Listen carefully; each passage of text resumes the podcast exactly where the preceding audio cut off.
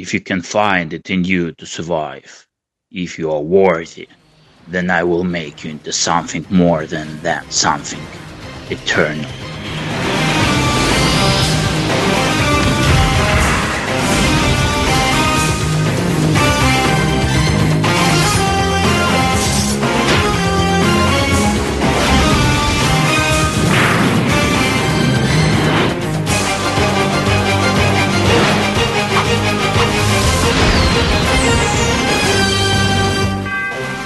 Здравствуйте, дорогие слушатели.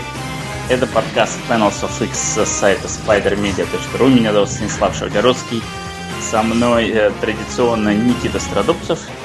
Всем привет. И уже полностью освоившийся здесь Алексей Замский.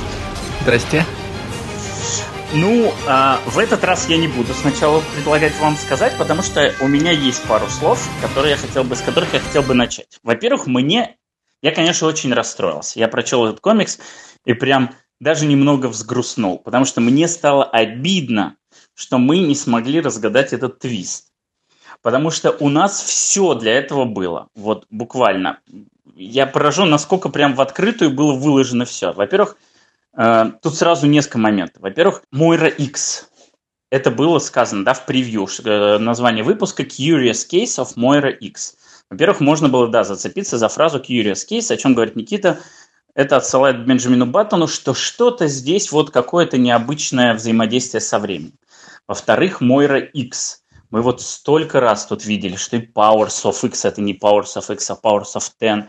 И вот прочее, прочее. И даже на секунду не подумали о том, что это может быть Мойра 10. Плюс была обложка, на которых этих Мойер было как минимум 6 штук. Да более того, даже в той самой сцене, когда она впервые появляется, была моя версия о том, что эти голубки символизируют таймлуп. И вот от этого таймлупа до Мойер X пол шажочка. Но мы его не сделали. Да, все показывается сразу на обложках, все показывается сразу же в Твиттере, все везде понятно, но никто ни до чего не может догадаться. Да, я, я просто поражен. Ни один человек не предположил такой версии.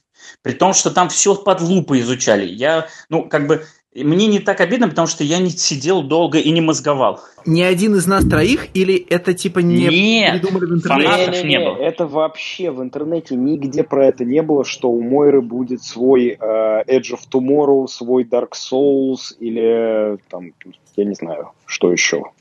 Что, на что это похоже? День сурка. День сурка да, на поверхности. Да. Но это Edge of Tomorrow больше все-таки. Не, ну типа даже подожди, в Edge of Tomorrow он же возрождает... А, ну да, это Edge of Tomorrow, конечно. Так и подождите, типа во всем интернете не сказали? Ну, меня простите, я обложку второго, я обложку второго выпуска увидел вчера, когда выпуск вышел, да? Но как же Reddit, мы же... Ну вот, вот представь Нет, до, себе. До, до появления спойлеров никаких вообще не было, что Мойра что-то там вообще может делать.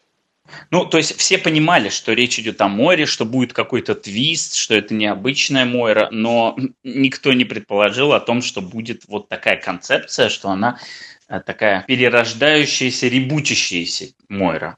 Поэтому, конечно, это поразительно, насколько все было вот прям выложено. Смотрите, пожалуйста, свяжите две точки, да, просто проведите черту. И никто этого не сделал. И от этого, конечно, с одной стороны обидно, с другой стороны, ну, такое удивительное.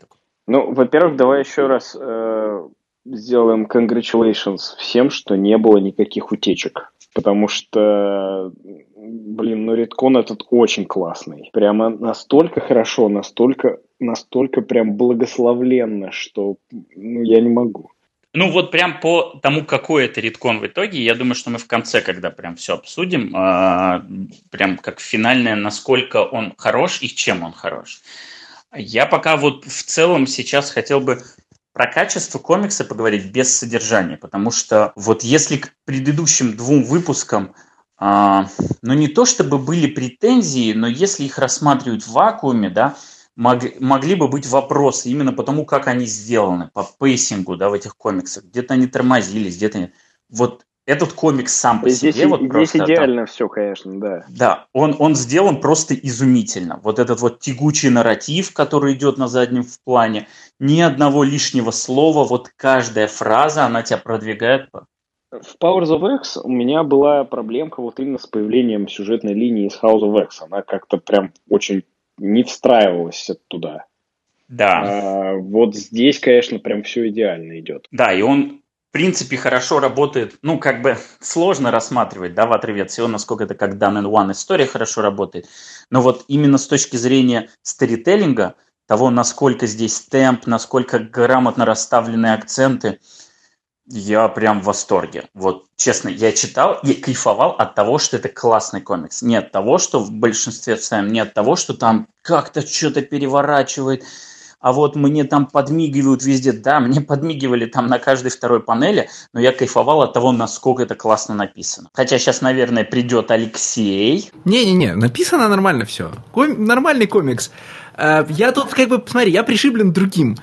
А, все, весь смысл существования больших а, ивентных комиксов, не тех, в которых фигурки сшибаются друг с другом со звуком быщ, да, а вот весь смысл существования больших редконов и весь смысл существования, ну, там, скажем, феномена Хикмана в комиксах, да, он в том, чтобы нам рассыпали улики, а мы разгадывали и говорили через полгода, о, а там был один чувак, вот, короче, в Reddit в комментариях был один чувак, он все правильно угадал, но его засмеяли. Знаете, как в э, сериале Good Place, да? А кто-нибудь все правильно понял? Да, был один студент, который в 70-е по накурке догадался.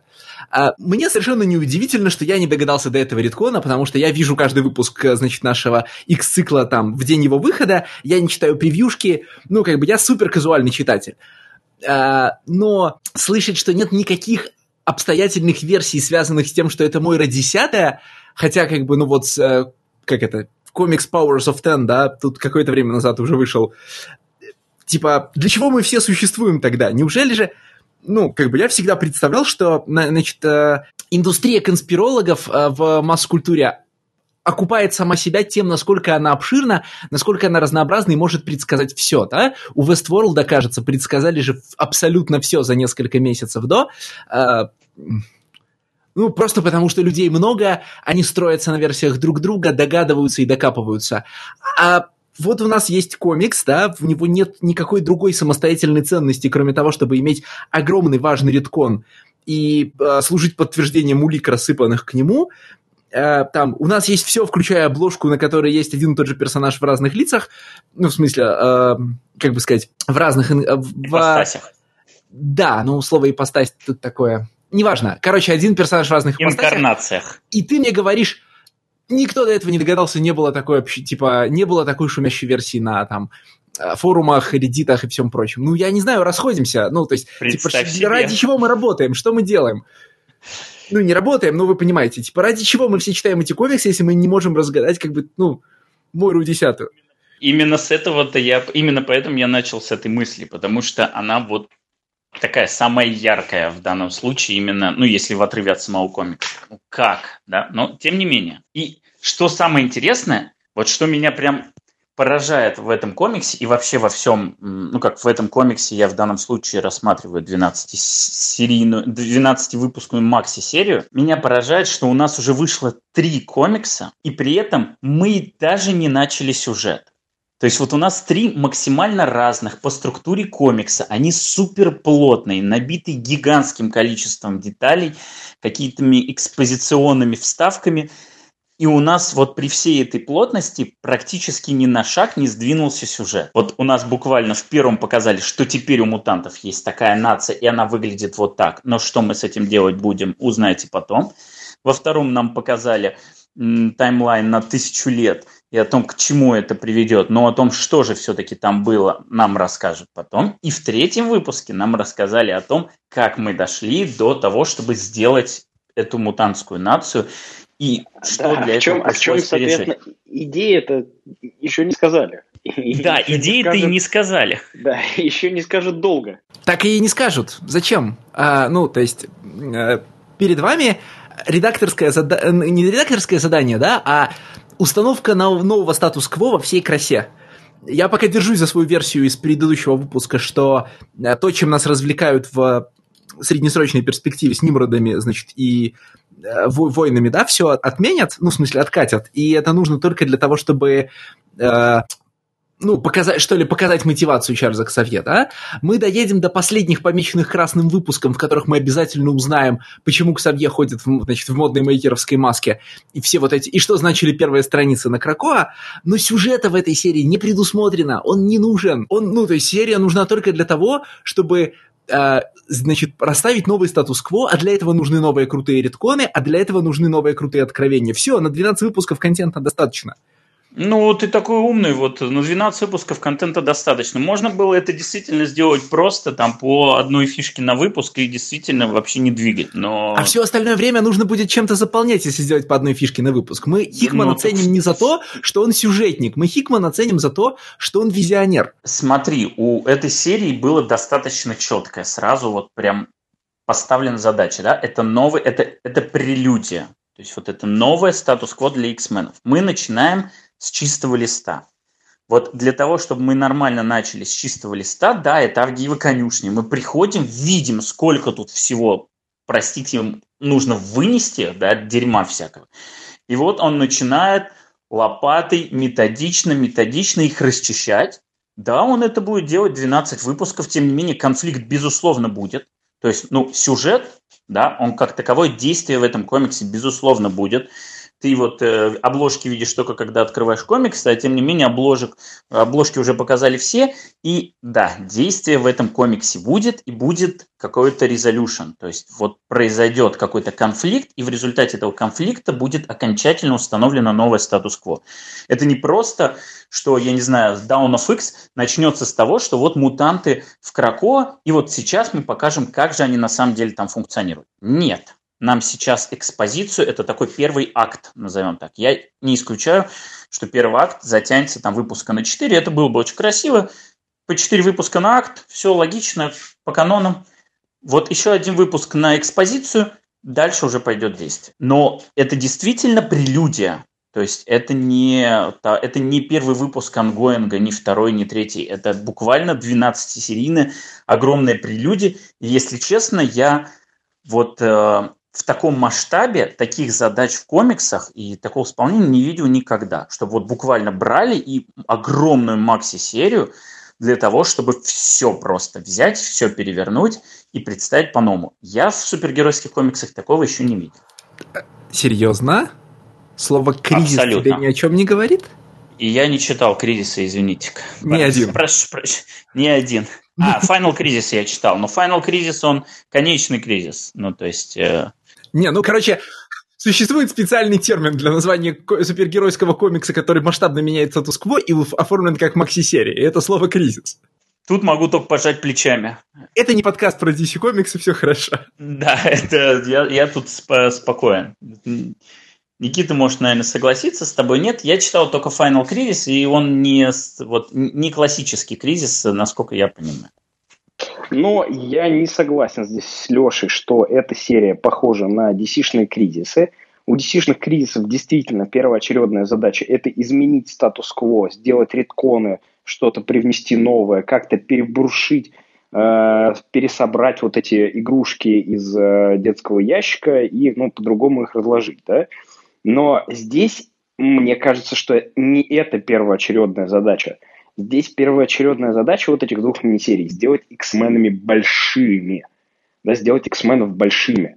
А что мы сейчас делаем? Ну, что сейчас делает в комиксах а, какую-то франшизу большими? Это либо первый номер, это либо смерть, а, либо перетряска вот всего, да. И здесь был выбран, мне кажется, наиболее элегантный вариант перетряски, да, потому что помрут и так все постоянно – Э, у X-менов, что как и у Титанов, например, тех же, да, вот только что там у Розенберга они все померли вообще сразу, и как продавались 45 тысяч, так и продавались, да. Э, первый номер, ну, окей, как бы сколько у нас уже было за это время первых номеров X-менов, к ним уже э, доверие читателей упало, а вот здесь у нас перетряска, причем с клевыми редконами, с новыми прочтениями персонажей – с новыми взаимодействиями персонажей, да, и всем прочим, прочим, прочим. Я предлагаю на этой мысли закончить нашу вступительную часть и перейти уже к традиционному обсуждению постраничному. Ну, давайте, да, постранично переходить с удовольствием. Давайте начнем с, давайте начнем с того, что... Э, как этого человека зовут? Ларас, да? Да, Путаюсь, кто писал такую Ларас, серию. да. Пеп- Пепе. Пепе. Да, давайте начнем с того, что Пепе спер, о, спер дерево с логотипа амазоновского Киндла. А, Это на первой странице? Я вообще не понял сейчас про что ты. Это на Ну, если у тебя есть, смотри, если у тебя есть Kindle или киндловское приложение, Нет, оно у меня- открывается... у, у меня есть андроидовский планшет, и там действительно есть приложение Kindle, но я как бы... Ну, если ты откроешь киндловское приложение, не надо это делать прямо сейчас, но если ты его откроешь, а, там будет звездное небо и мальчик, который читает книжку под деревом. Так вот, а, дерево очень похоже на то, которое есть на первой странице, а на в том месте, где стоит крест, где стоит могильный крест, должен быть мальчик, с- значит, читающий книжку. Ну, то есть это не стопроцентно такое же дерево, оно просто, скорее всего, та- э, такое же перевешенное вправо для красоты композиции. Но когда ты первый раз видишь, значит, э, вот этот к- кадр про жизнь первой Мойры, ты сразу вспоминаешь киндловское дерево. Ну, если ты его видишь довольно часто. Да ну, ну, я вот только что это первую страницу посмотрел, но это, конечно, не киндловское дерево. Это дерево, это любое дерево, деревенское дерево. Это дерево, оно э, нам показывает пасторальную жизнь, э, спокойную, тихую деревенскую жизнь Мойры, которая до 74 годов про- прожила и никаких сменов не видела, никакого э, 9.11 не видела. Кстати, Мойра просто 10 раз позволила Вьетнаму случиться, 9 сентября случиться, ой, 9-11 сентября случиться, э, чему угодно, просто убила Кеннеди и все прочее-прочее. Дискас. Я, Да, я хотел,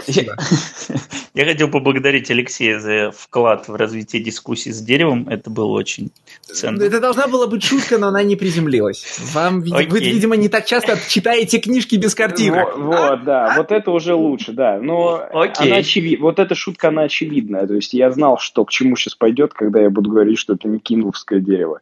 Нет, это дерево Винни-Пуха. Это дерево, там, я не знаю, ну, реально просто обычная пасторальная хорошая жизнь Мойры. Вот это дерево, это дерево, прости господи, Кларка Кента какого-нибудь, у которого он... Да, май гад, это просто чертово дерево. Все, ну, давайте э, от него отойдем. Не, И мы, это, это деле- дерево, оно просто в нас спокойствие вселяет, как бы сразу же. Окей, я очень надеюсь, что в дальнейших выпусках в каждом будет хотя бы один раз это дерево, чтобы это стало уже мемом, и Алексей мог возвращаться к киндловскому приложению каждый раз, когда он видит любую растительность, схожую вот по силуэту на это. Тем не менее, мы пропустили цитату, и хорошо, потому что мы к ней вернемся потом. Она будет важна в наших э, спекуляциях, назовем так. Мне э, что хотелось бы отметить с первой страницы.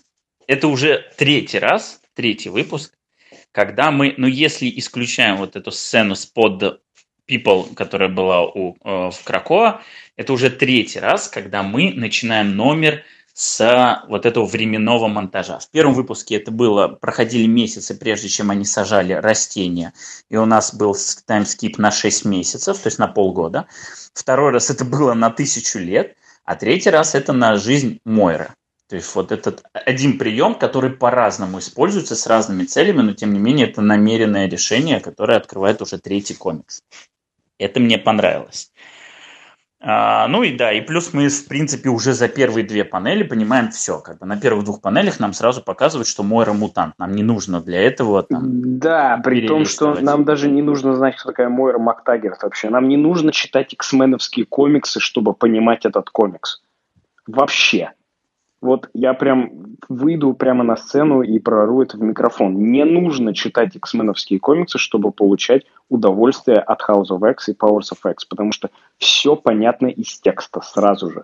Это справедливое замечание, хорошее. Э, Потому что в целом у нас как бы есть какие-то взаимоотношения с э, именем Мойра Мактагерт, и если мы читаем этот комикс, не зная про нее ничего, мы можем легко, там, легко сказать себе, ну, этот персонаж раньше был в X-менских комиксах, мне не обязательно про него ничего знать, наверное, он есть. Ну, как знаете, там, э, любой другой персонаж, который, типа, 30 лет назад где-то был, ну, типа, я пришел в кино смотреть кино про Доктора Стрэнджа, э, там называют имена каких-то персонажей, и товарищи, которые пришли со мной, понимающие кивают. Но для меня, в общем, ничего не меняется. Ну, они были в старом комиксе, и фиг с ним. Да, абсолютно именно так. Да, тем не менее, если мы все-таки пойдем по такому пути, мы э, упустим достаточно большое мета-высказывание, которое присутствует в этом комиксе, и которое мы обязательно отметим.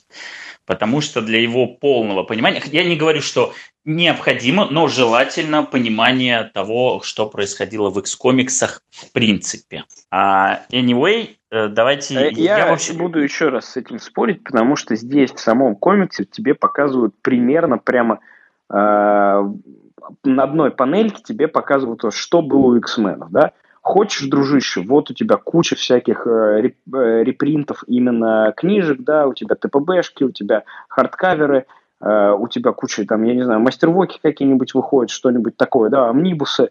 Вот, хочешь, пожалуйста, если тебе интересно узнать, что вот на этой панельке происходило, да, там, The Lost Decade, вот это, да, там, The Golden Years и все такое, вот, иди в комик-шоп, и смотри. Я не совсем про это, я не совсем про это, я потом объясню. Не, я имею в виду то, что House of X и Powers of X это сто процентов new reader friendly комикс. Так, и ну, конечно, он, он так он, и задумал. Он просто прекрасен. А, я не помню, так вот когда настолько было хорошо для нового читателя что-то читать. Вот вообще, я, ну, серьезно, я не помню такого. Мы в этом плане, как бы прекрасность этого комикса в том, что фанаты X-менов и не фанаты, они, в общем-то, находятся в одном положении. Абсолютно в равном положении. Для нас, да. А, а, да, для нас это так, такое же непонимание того, что происходит большая часть времени. Это новые вещи, которые переворачивают, да, у нас есть бонусное восприятие того, что мы понимаем, что он переворачивает, мы понимаем все эти колбеки к различным каким-то этапам, и мы такие, о, как круто это отыграно. Но в целом, в целом, это просто дополнительный уровень, и он, конечно, всегда будет у там, людей, которых погружены в франшизу франшизу, это неизбежно, это вообще не Да даже, даже не в франшизу, а просто в супергероические комиксы, например.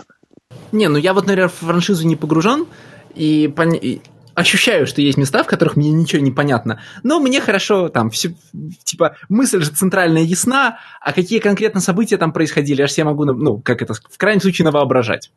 Fine by me, я понял. Да.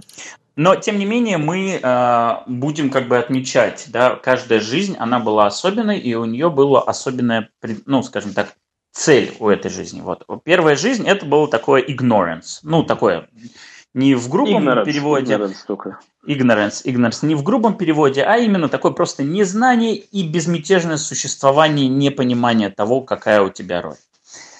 Потом мы переворачиваем страницу, и на первой же фразе я вот скажу как есть, прям пробежал импульс. То есть ты смотришь первую, у тебя могут возникнуть мысли, что может быть это какая-то альтернативная вселенная, еще что-то, ну просто какой-то вариант развития событий. А потом нам сразу показывают, что Morris Second Life, и все, как бы вот.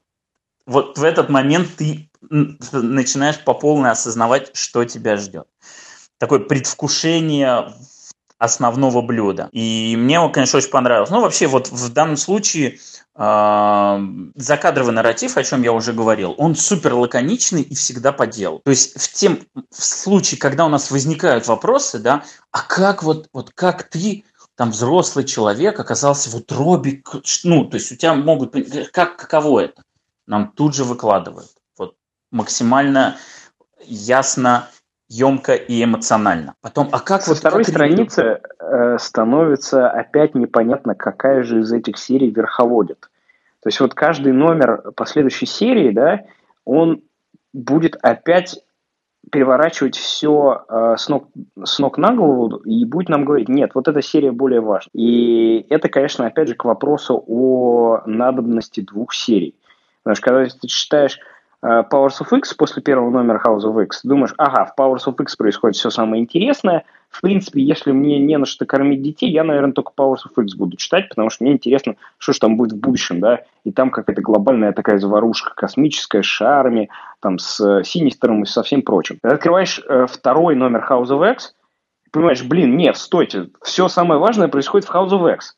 Я, наверное, буду House of X читать.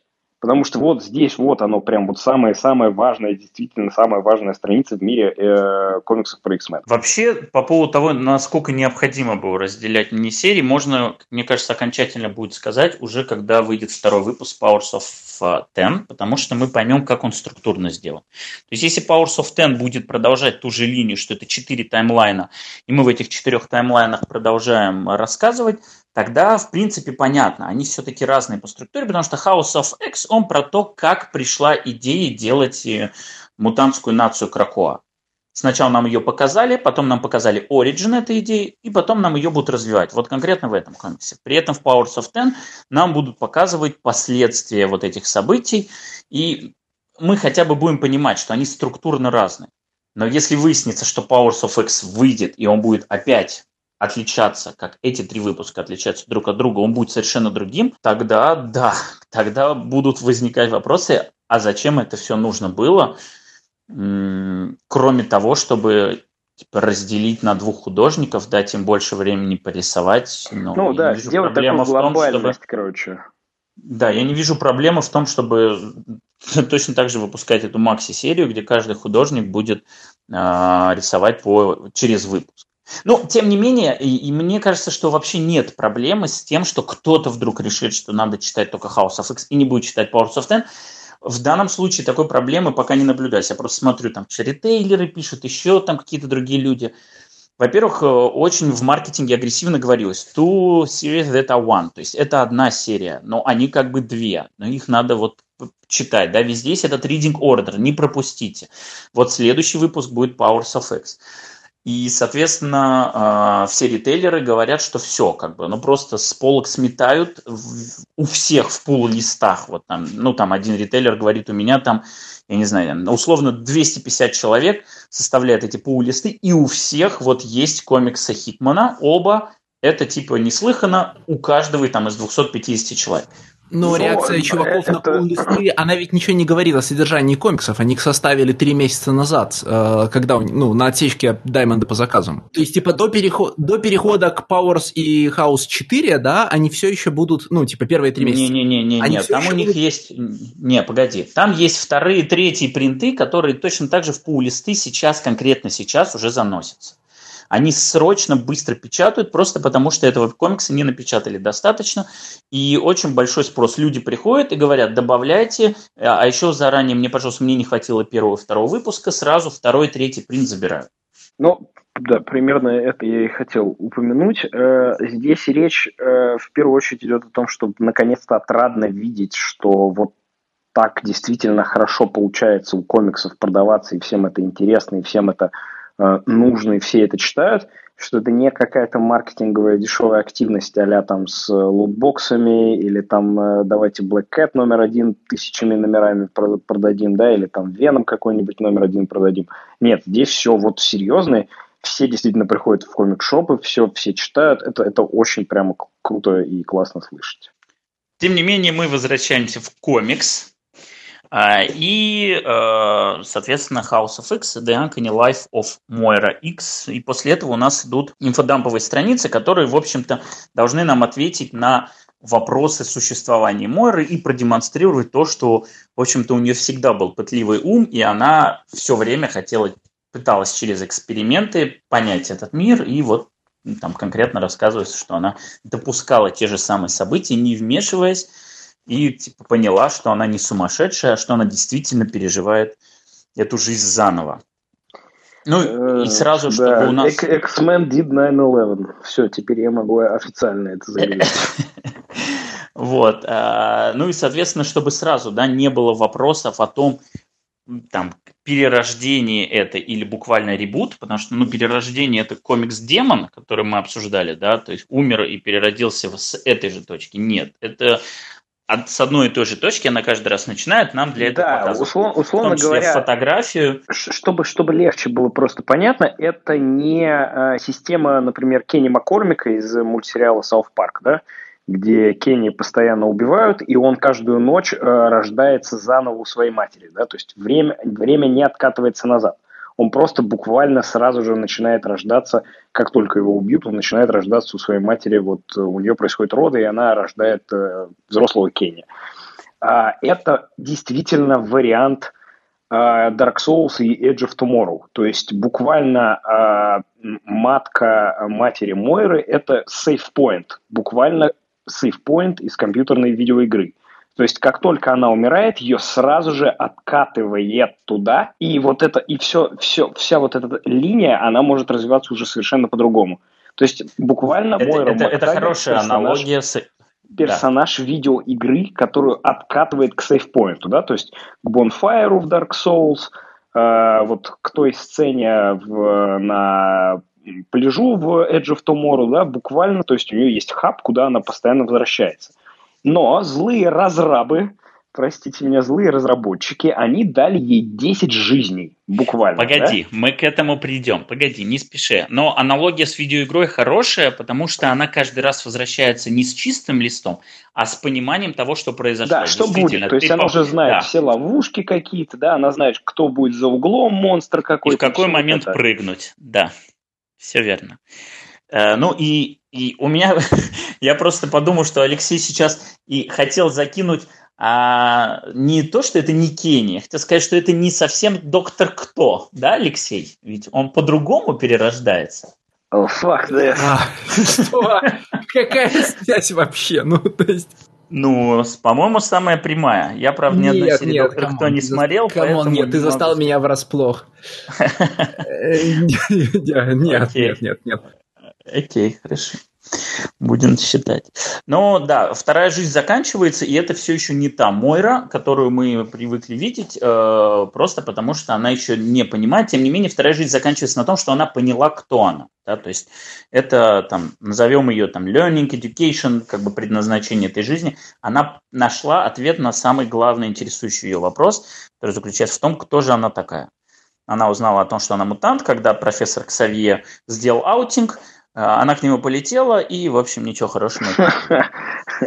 Просто, просто мьюти с БТФО. Ну, первое, вот такая, первое место, где у меня есть не то чтобы вопросы к выпуску, но я несколько озадачен. То есть вот э, из всех причин, по которым вторая жизнь Мойры могла не состояться, она просто села не на тот самолет. То есть типа...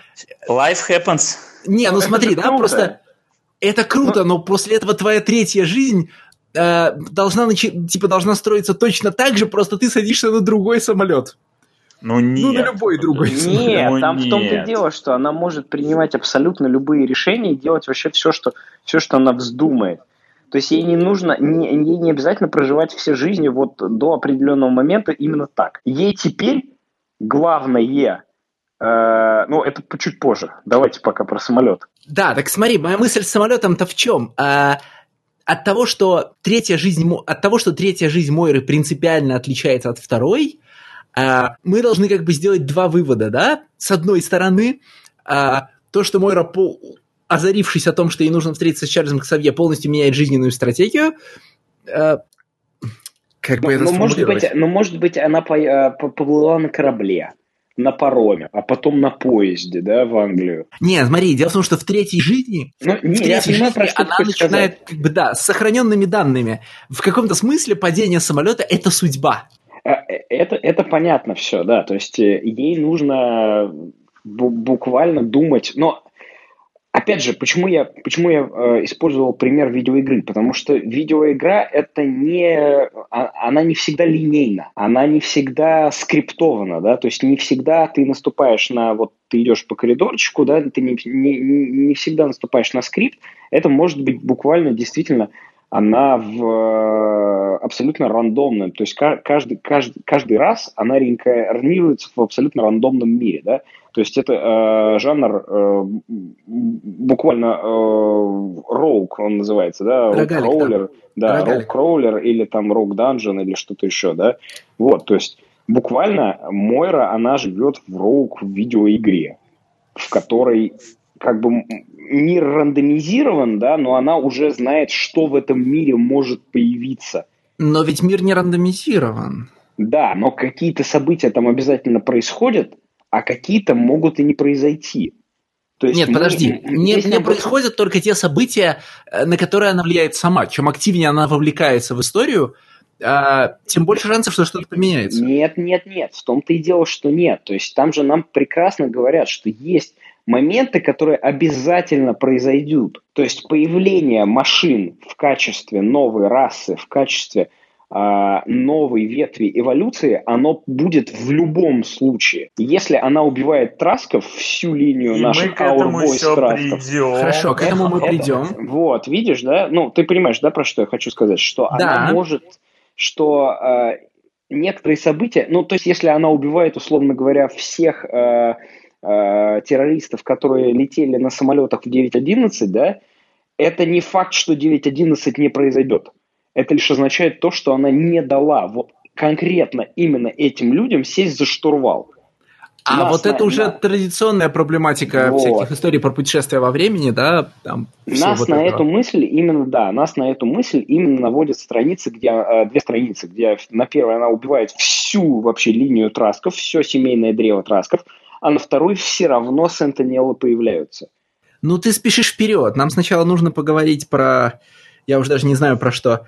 Э, про то, что м, Джонатан Хикман мог бы, мог бы тырить только у лучших, идею того, что две страницы текста не, не повышают арт-бюджет у Гиллина, идею того, что повторяющиеся кадры сохраняют эмоциональную нагрузку у Бендиса. Но тырит он, э, но тырит он помимо этого опять чертову историю про э, квантового наблюдателя, присутствие которого меняет происходящее. У, у кого? У Стражинского, да? Господи, мы возвращаемся к той самой, к, то- к той самой пробежке от Алексея и взлету э, Юрия Гагарина, да? Не-не-не, ну, я же должен что-то, как это, я же должен оставаться он бренд и говорить какие-то вещи. Понятно. Но это же. Стражинский, я правильно помню? Ну, ты, ты тогда говорил, да, что это Стражинский в Before, Before Watchmen, да. Э, Да, но не, ну не, типа, не только в Watchmen'ах это есть, у него это еще в каких-то других комиксах У него есть. это в Спайдермене есть про... Да. У него постоянно код Шрёдингера. Вот э, как у Миллера, любимая фенечка это Did you really think? Как у Хикмана любимая фенечка это схемочки, вот так у Стражинского это код Шрёдингера. Да, вот его этот Ну, концепт Did You Really просто- Think же было в каком-то из двух предыдущих выпусков. Бу- Буквально в, в первом House of Да. X оно было. Did you really think, что мы будем, значит, стоять и смотреть, как вы нас уничтожаете? А это Циклоп говорит... э, Мабой циклоп, да? Да. Да, но у нас в Да, совершенно сцене, да. А- Our, our Boy Циклоп. Я хотел, на самом деле, задержаться на другом, на том, что Марти Грасия должен за многое ответить. Ну-ка. Вот я смотрю на этого профессора Ксавье, э, на котором встретились оба худших тренда колористики последних лет, э, пластиковые люди и, тумблеров, и тумблеровский румянец. И это просто что-то ужасное. Ну, э, да, колорист э, хуже в House of X. Хуже. Хуже, В хуже. смысле хуже, чем в Powers of Ten? Да, это да, да, и тот же колорист, если что. Да, но он делает почему-то разные Но он вещи. делает хуже, да. Ну, потому что ему нужно, да, рисовать, э, красить разных художников, которые Да, ну, по-разному... типа, посмотри на этот красный носик и скажи мне, что вот в а, лайне были какие-то основания делать красный тумблеровский носик. А, Нет, я не скажу, просто потому что я лайна не вижу, и, в общем-то, я согласен с тем, что это неудачно покрашенная панель, во- вопросов нету. Не, ну он все время профессора Ксавье красит вот в, с этим румянцем в этом номере. А пластмассовыми он красит всех, только тут понятно уже, да. Тут э, в рисунке Лараза они, они более заметно пластмассовые, чем в э, Power Но, но потому что рисунок Сильвы, он более плоский. Как бы, Да, то есть там то есть- более flat colors такие. Да, тут просто важно, я это проговаривал в, на Патреоне, мы практически это никак не отметили в прошлый раз, о том, что Ларас и Силва, они действительно э, эпигоны одного и того же стиля, да, это Стюарт Иммонен, вот, и, в общем-то, все house-style овские художники нынешние Марвела, это все Стюарт Им, Имин, Им, господи, иманиновские, иманиновские птенцы, назовем так. Но, тем не менее, у них сила в разном. Вот у Пепла Раза у него такая достаточно твердая рука и толстая линия, и поэтому ему лучше удаются статичные кадры.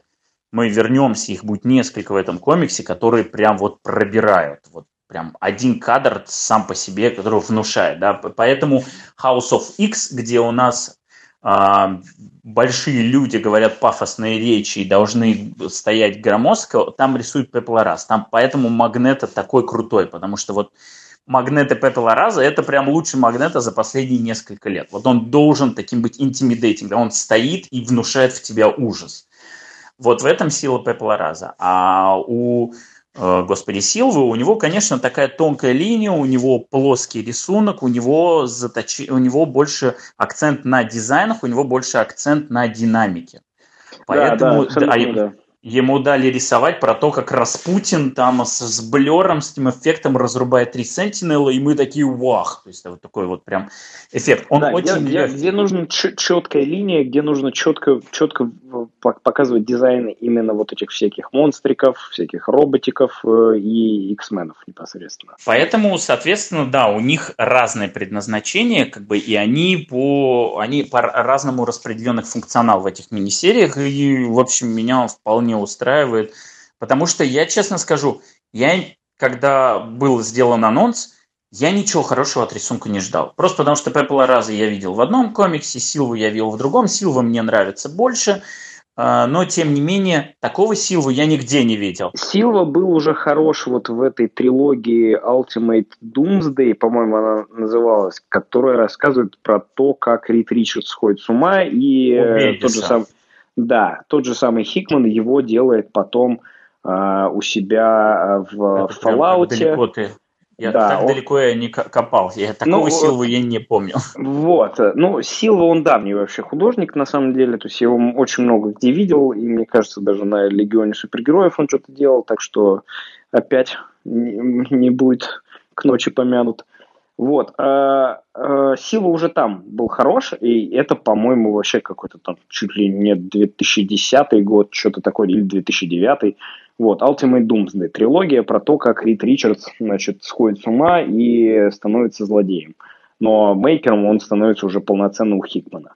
То есть там все это просто сумасшедший Ричардс. Это еще не мейкер. А Пепла Раза вы могли просто видеть, чтобы понять разницу, вот буквально полгода назад, потому что он как раз был одним из художников, который рисовал Анкони X-Men, вот, вот этот вот Розенберга, Бриссона и Томпсон. И поэтому ничего хорошего я от них не ждал, просто потому что это достаточно стандартизированный рисунок, хотя с определенными нюансами. Но то, что я сейчас получаю, меня абсолютно устраивает. Я понимаю, что это максимум возможностей этих художников, и мне отрадно видеть, насколько они выкладываются. Это абсолютно, да. Мы это мы говорим вообще каждый подкаст, что они реально работают на пределе своем. Даже если есть какие-то претензии, я их э, в себе спокойно забиваю, просто потому что вижу, насколько люди стараются, и не могу вообще списать ни, даже намек на какую-то халтуру.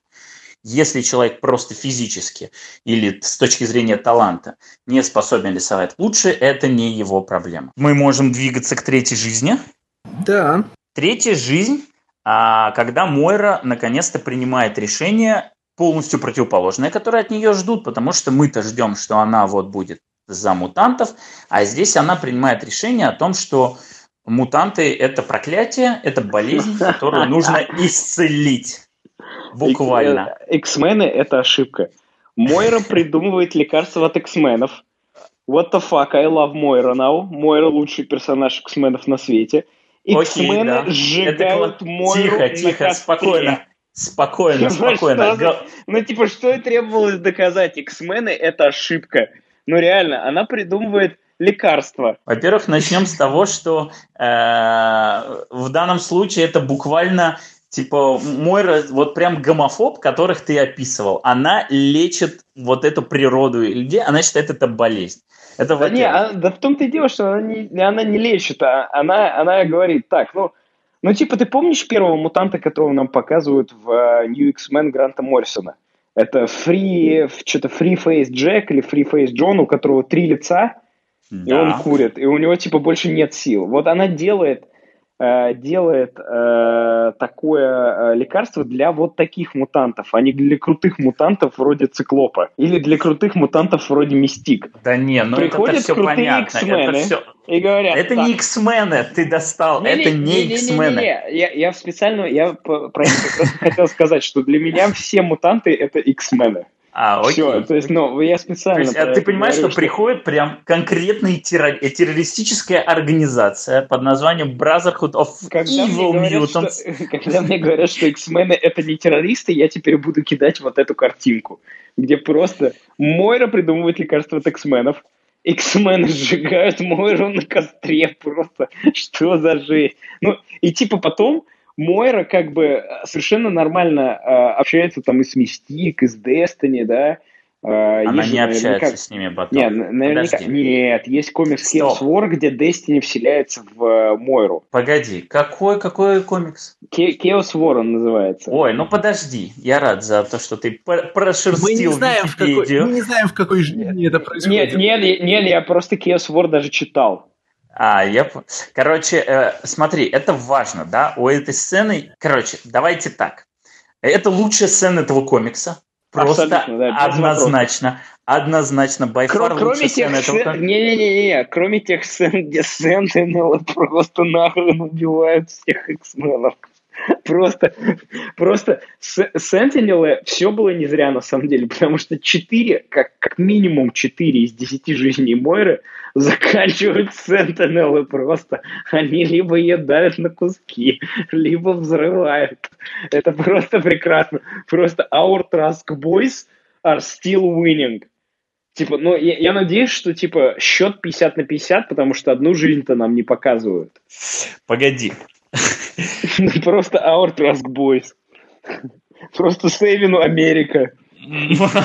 Монолог, монолог.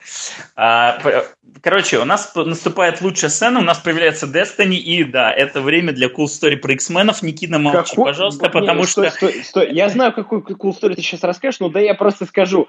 Какой же стрёмный персонаж Destiny. Да подожди, мы про это еще поговорим. Господи, это ты достал, просто, пожалуйста. это просто злодей, просто адский злодей. Вот это чисто, это чисто хикмановское решение, но мы про это еще поговорим. Пожалуйста, я тебя прошу. А, к сожалению, в этот раз такого эффекта по Cool Story про X-менов мне не будет, просто потому что Никита покопался в Википедии и нарыл этот факт раньше, поэтому у него не будет удивления, никакого what the fuck от него мы не услышим. Тем не менее, возможно, я удивлю хотя бы Алексея. Это как я могу удивить Алексея, если он а, читал Клэрмонта? Тем не менее, а, давным-давно, когда Destiny еще была жива, а мы расскажем тот момент, когда она умерла, и он тоже будет важен для этого комикса, и была жива, ну, Мистик, собственно, существовала, а, Клэрмонт очень хотел рассказать про настоящий оригин Найткроулера.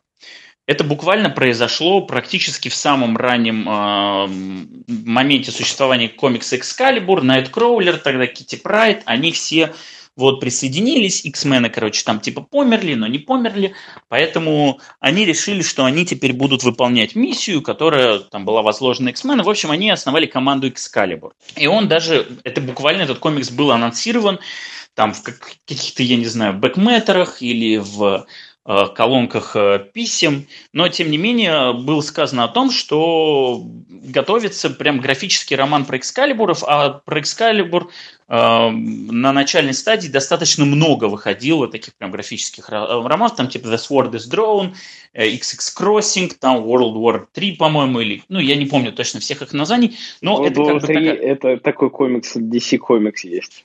Я рад за тебя. Э, Из-за DC. через 52. Где, Так вот. где- Не, можно cool Stop it, please. cool- cool- Oh my God. cool story про Аквамена. Хорошо.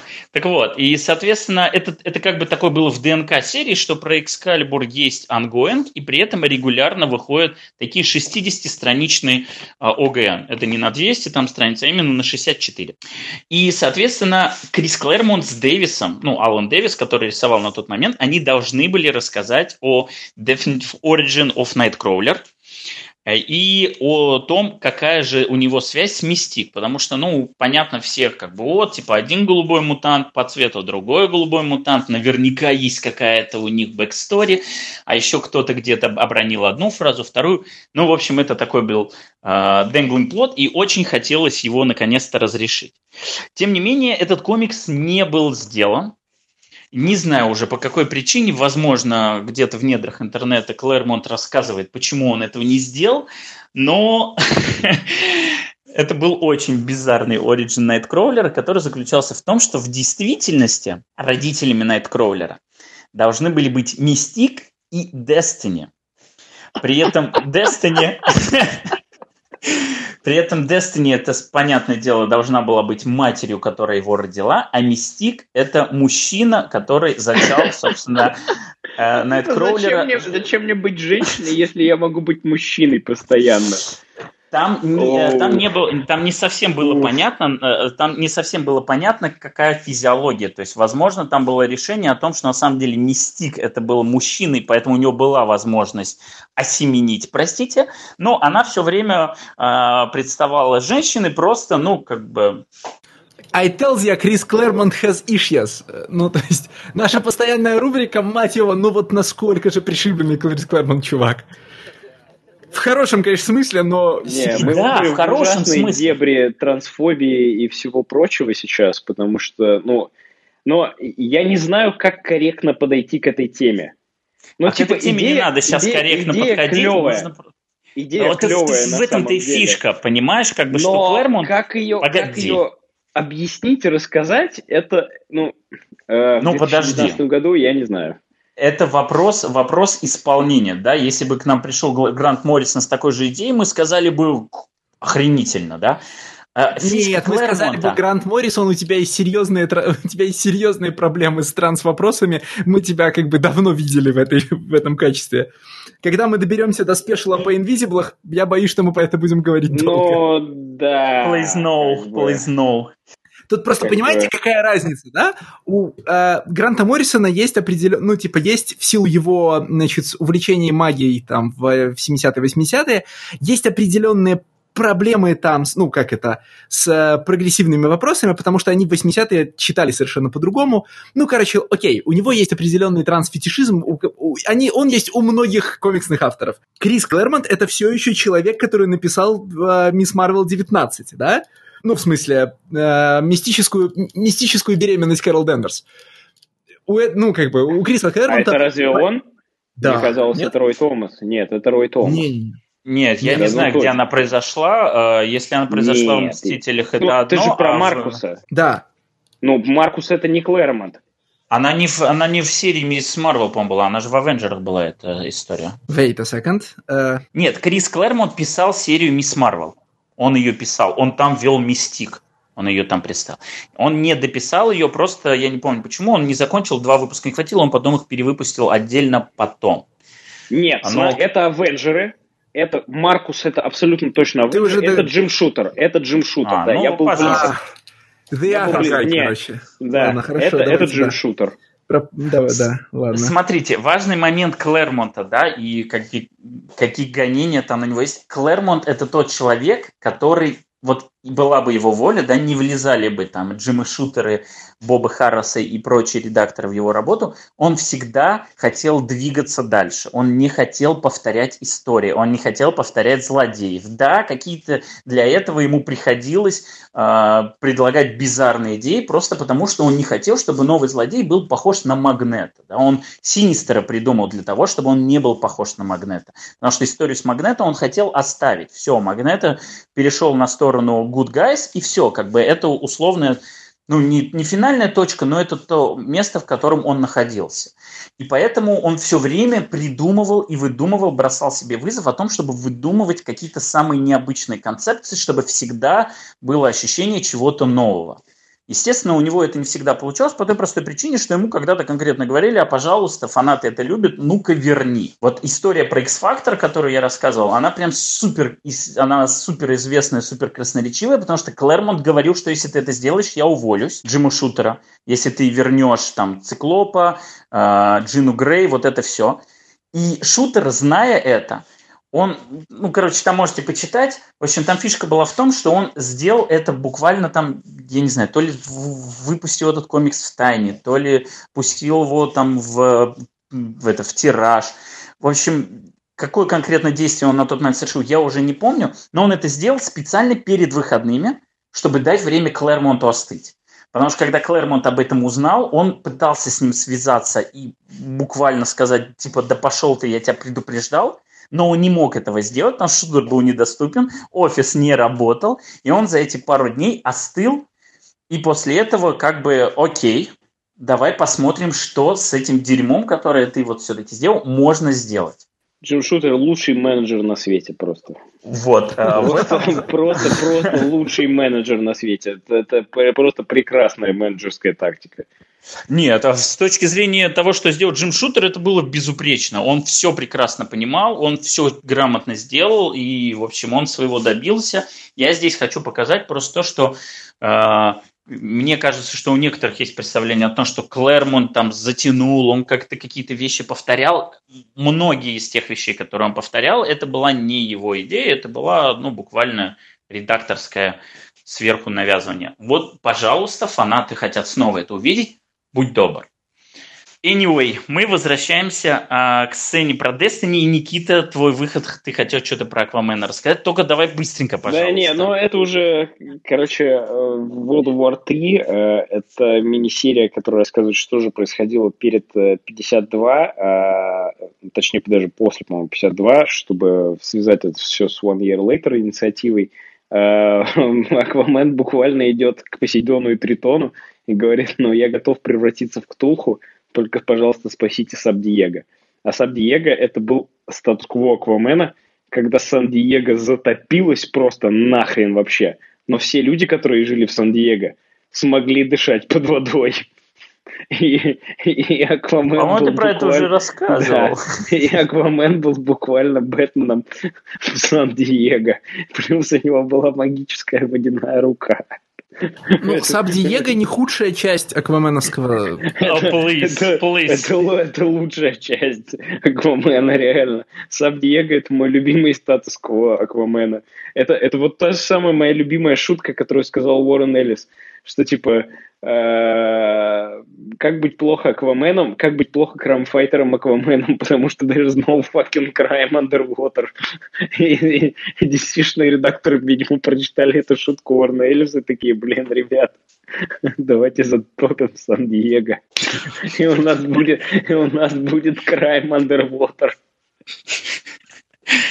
А, я сейчас корректирую, про Excalibur называлось не World War 3, а Weird War 3.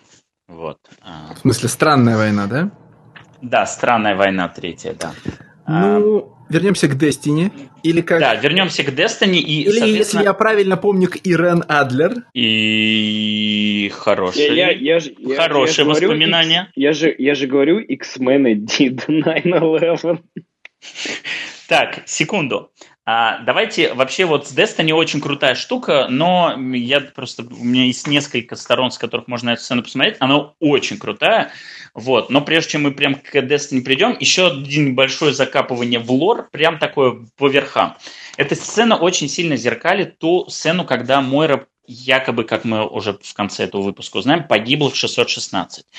А, значит, Мойра погибла при обстоятельствах, она все пыталась разрешить а, проблему Legacy Virus, это который заражает только мутантов, и, в общем, мы теоретизировали, что ее это заразит, потому что она мутант, да, да, да, все это подтвердилось, но, тем не менее, тогда в каноне Мойра была человеком, она заразилась Legacy Virus просто потому, что якобы она очень много с ним как-то взаимодействовала, и он в конечном итоге мутировал и заразил ее. А, там была история про то, что Мистик э, сделала, скажем так, новую мутацию этого вируса, которая работала ровно обратно. Она убивала людей. То есть она заражала только людей, мутантов не трогала и должна была уничтожить. Вот э, фишка как бы того, что Мистик хотела запустить, соответственно, этот вирус и нахрен там всех людей перебить. Ну, Мойра что, чтобы смог... убить Мойру? Нет, Или... Мойра смогла найти лекарство от вируса против людей. Вот здесь она нашла лекарство против мутации, а там она нашла э, лекарство против вот этой человеческой По- версии почему, Legacy почему ее Virus. Destiny тогда не убила? Ну, ну, ее типа... Destiny, Destiny на тот момент уже мертва. Стоп, мы еще oh, вернемся yeah! к тому, когда Destiny мертва, и тем не менее ее убила Мистик. Ну как, она ее ранила смертельно, там, прочее, прочее, и Мойра в последний момент смогла телепатически отправить Чарльзу знание о том, как, собственно, предотвратить этот вирус, и поэтому она все-таки свою задачу выполнила, но ее точно ошибка. так же перебила Мистик. Э, вот, соответственно, эта, эта сцена отчасти зеркалит э, Мойру, ну, смерть Мойры в 616, и не случайно. Ну, слушай, смотри, да, на, наша, вот э, что у нас сейчас здесь показывается на страничках. Э, значит, Мойра Мактагерт делает какую-то красный доктор Она не Мактагерт, э, она не Мактагерт. Ну, хорошо, она, она здесь Мойра, хорошо, да, а Мойра. Мактагерт, она в нашей десятой жизни только. Да. Мойра делает э, доктор Пеппер в э, колбе. Он красненький. Значит, затем э, ей к ней приходят, просто буквально сжигают все, три совершенно сумасшедших. Четыре. И, э, четыре, да, потому что там Аваланч есть еще. Радикализированных X-мена. Это Мистик, это Destiny, это Пайра, это Аваланч. Э, Господи, ты знаешь говорит- имена всех. Конечно, Destiny говорит самый где там Avalanche? ужасный. Аваланч на на, одной перв- сцене на первой общей. странице буквально в общем плане у него даже у него даже текста нет. На второй, Его- на второй странице. да, там его выдает Да. исключительно шлем. Окей. ш- Что это Аваланч. А, Ну, Аваланча я, конечно же, знаю из благословленного комикса Рика Ремендера «Uncanny Avengers». Вот. а, а, И а, Destiny произносит самый ужасный, пробирающий просто до костей злодейский спич Мойре. И это Да, настолько Это стрёмно и охренительно. страшно, Это и охренительно. необычно, потому что Destiny до этого момента я видел только в комиксе Некроша, где она выступает в роли... э, Господи, что происходит? в, в роли, в роли как бы плот-поинта просто, что типа, эй, я вижу будущее, мне так страшно, что сейчас сделает Селен, я сделала такую ошибку, что же делать? И в Chaos War, где, где я вообще мало что помню, кроме обложек э, Майкла Калюты. все, все, что там происходило, вообще не помню, только обложки Майкла Калюты помню. И вот, и, и вот эта вот сила Хикмана вбивать просто в персонажей, которые как бы уже настолько established, что-то, что может поразить э, читателей новых и старых, и тех, кто вроде как интересуется X-менами, но слишком много мух вокруг X-менов э, летает, и как бы страшно подойти. И вот, ну, я реально видел комментарии в интернете, что типа, блин, чуваки, такой классный злодей новый в золотой маске, его придумал Хикман, а кто это? И там люди пишут, что типа, чувак, ну это Destiny, как бы она, да, она как бы там в 70-х годов у Клэрмонта, да. Они такие, блин, вот смотрите, каких новых персонажей клевых придумывает Хикман, а. А, Хикман, кстати, говорил, Хикман, кстати, говорил, когда его спрашивали, типа, давайте вот вы как, насколько много вы планируете придумать новых персонажей, да, вот, например, а, Моррисон, вот, Моррисон отметился тем, что он придумал кучу новых клевых персонажей, новых злодеев. новые, да. Да, Ну, у него была, новые. соответственно, Райт у него была там и коса, смотри. и- буквально, да, вот э, каждый, каждый писатель про X-Men, он, он начинает писать, в какой-то момент он начинает писать комикс про Росомаху. Да, вот э, после именно 90-х, как мне кажется, он начинает писать комикс про Росомаху. И, и когда Росомаха появляется в New X-Men, каждый раз ты ждешь подвоха, что сейчас комикс начнется про Росомаху. Нет, про Росомаху вообще ничего нет. Вообще. Да ну come on. Э, э, подождите, не, вот э, забудьте все, что сейчас Никита сказал. Комикс про, э, комикс про X-менов это не комикс про Росомаху в 90-х. Вот он не про комикс про Росомаху. Росомаха, Ну, безусловно, ну, хорошо, самый 2000-х. узнаваемый. В 2000 Э, В двухтысячных Росомаху прям на передний план, вот прям супер на передний план вывел уже Аарон. Окей. Аарон вывел Ладно. Росомаху на передний план Хорошо. после скизма и прочее. Э, Важно, Моррисон предлагал сразу новых концептуально интересных злодеев. И Саблаем, и Кассандра Нова, и Ксорн, который как бы не новый злодей, но тем не менее. У него были и юмены, у него были и бунтовщики, э, бунтари Слушай, в школе. на- у него был и Квентин Weapon Квайр выглядит как Ричард Спенсер. Да Ну, ну, господи. ну, ну, ну, ну, типа, вот, блин, я вот только что сегодня я читал Райт от Ксавьерс, и я думаю, блин, ну это же, это же реально просто персонифицированный Ричард Спенсер, только за 16 лет до Ричарда Спенсера. Это же про- это, это реально какой-то магический ванкофон был. А Хикмана, когда его спросили о том, будете ли вы и сколько вы будете придумывать новых там злодеев и персонажей, потому что новых мутантов, это вот буквально каждый автор приходил и предлагал нового молодого мутанта. У э, Моррисона их было море, но там, допустим, Даст была, запомнилась. У Уидона это был этот, господи, Армор. Вот все приходили и придумывали свою Кити Прайд или свою Джубили, как бы вы ее там ни назвали. Хикман сказал просто, что зачем мне придумывать новых персонажей, когда в X-лоре такое гигантское количество клевых концепций, которые просто вот по верхам пройдены, которые можно э, переделать и можно очень круто представить. И мы сразу уже видим о том, как он это делает в первых выпусках. У него совсем по-другому выглядит Нимрод, э, у него совсем по-другому выглядит Мойра, у него другая Destiny. Вот каждый персонаж, к которому он подходит и с которым он начинает более-менее глубоко, и которому он дает spotlight, это новое прочтение этого персонажа, и оно такое прям грандиозное в каждом случае. Ну, он всегда это делал, нет? Индицирует, ну, типа... ну да, да. Ну, там Смэшер, как марвеловский зеленый фонарь. Не, ну, про, прости, ну, подожди. В Avengers ах он с самого начала нам показывает Ex Nihilo и прочее, прочее, и ты такие, кто, что, все это, это новые какие-то вещи.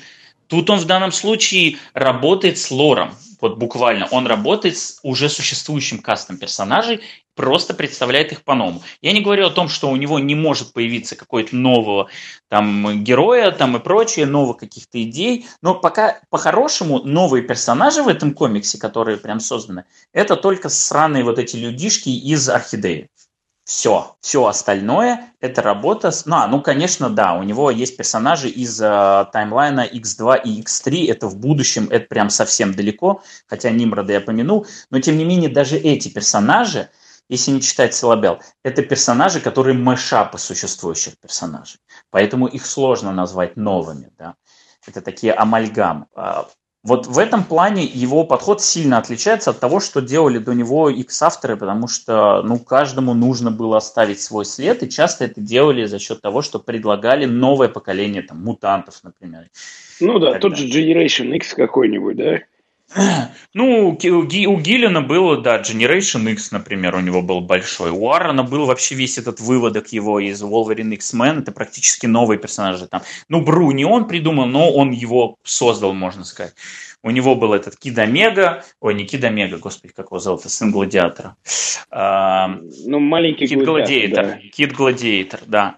Вот, и там и Варберт у него было, ну и так далее. То есть он, конечно, работал с существующим кастом, но тем не менее он предлагает каких-то новых там персонажей.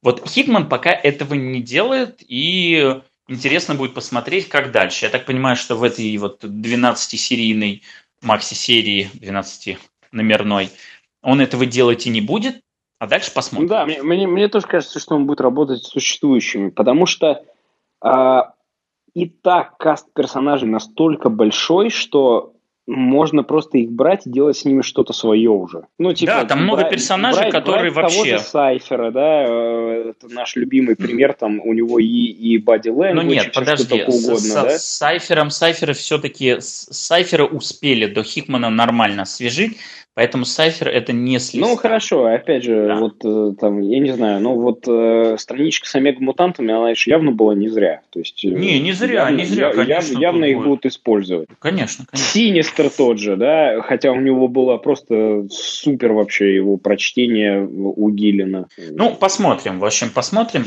что будет дальше. Но конкретно здесь, да, это совсем иначе предстает перед нами Destiny, и она просто руслес, она, она абсолютно жуткая. И она, конечно, становится омегой для Альфа Мойры. То есть это как бы они становятся такими заклятыми врагами. И это, кстати, интересно по той простой причине, что Мойра – это греческое имя, которое буквально означает Destiny. О май гад! Вот надо было туда пойти, да? Надо было. Вот это Мойра, это буквально Destiny Fate в переводе с греческого языка. Ну, то есть там как-то немножечко по-другому оно звучит, но понятно, что к чему. То есть им буквально суждено было быть кровными врагами. Мойри и Destiny. И это очень круто. Просто, а... просто можно в капельницу мне прям вот это прямо сейчас? Просто. Э, ну, вообще вся сцена, она, конечно, абсолютно потрясающая, потому что, да, вот этот диалог, он... он, он этот диалог, такой, такой ужас в тебя просто. Диалог, вот еще эта маска, да, там... Все горит к чертовой матери. Маску, которую отблески пламени. Папиларос рассказал, да, Ларас, что он там, откуда он вдохновился этой маской, позайдите к нему в Твиттер, там показано, это просто супер отсутствие любого выражения лица. Вот маска, это это вишенка на торте образа Destiny, потому что вот, да, она без лица, и, он, и от этого она становится еще, еще значительно более жуткой.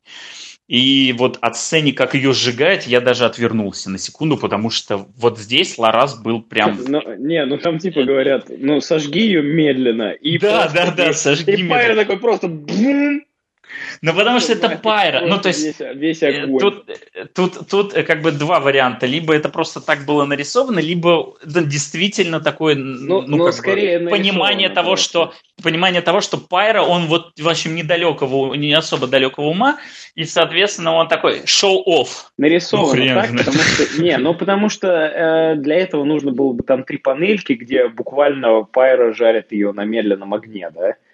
Ну, то есть буквально ее готовит, а не сжигает. То есть, а здесь он ее прямо сжигает. А, да, это, короче, жуткая сцена просто.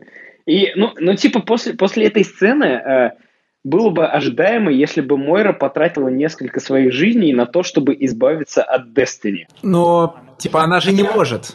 Она поняла, она поняла, вот что она не дело, может что, избавиться что, от Ну а вдруг, если, если она экспериментатор, то вот, ну, все-таки она должна попытаться. Цена ошибки максимальная, понимаешь? Если она пытается и не справляется один раз, ее убивает, Бэйби Гитлер умирает и все. Так, может быть, все-таки шестая жизнь, которую нам не показали, это вот все-таки она Погоди. пытается... Да ну, э, смотри. Ну, хорошо. Э, важно просто, опять же, еще раз на секундочку отмотаем в Xlore.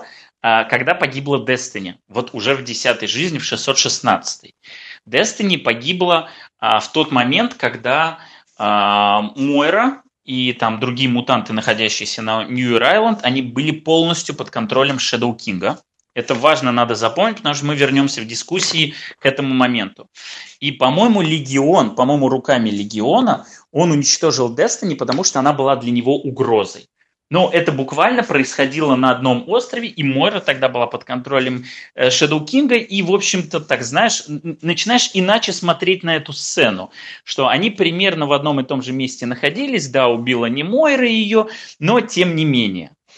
А, вот я думаю, я думаю, что по этому поводу тоже будут, будет какой-то такой каким, каким, Слушай, каким образом Ксавьер может сотрудничать вообще с э, Мистик, если, ну, он же все знает про Мистик и все знает про Destiny, Ксавьер. Потому что цель оправдывает средства. Это мы Давайте поставим поговорим. вопрос, знаете, в жанре э, сотрудничать с человеком по имени мистер Злыдень, да? Да. Что значит все знает про Мистик? Эта тетка носит черепа на поясе. Ее основной элемент декора – это черепа, да? А я напомню, а я напомню, что я напомню, что Брайан Майкл Бендис, будь он э, счастлив, он э, придумал о том, что у них был ребенок у Ксавье. Вот.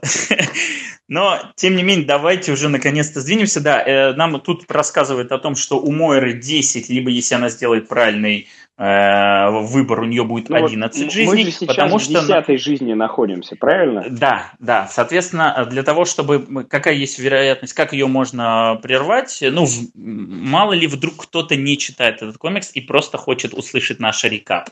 Так вот, единственный, пока единственный представленный способ – это убить Мойру до того, как она в ней пробудется мутантские силы, то есть до 13 лет, когда она все еще человек, в ней спит этот X-ген, и силы в ней нету. Соответственно, единственный способ, когда она умрет, то есть как бы в 11 жизни она неизбежно умрет до 13 лет. По крайней мере, такие правила нам сейчас обозначаются. И плюс рассказывается, почему Мойра была undetectable, почему никто не мог понять, что она мутант, потому что ну, у нее потому что, она вот... буква... потому что она буквально доктор Хёрд из Бэтмена Моррисона, потому что она буквально the whole in things.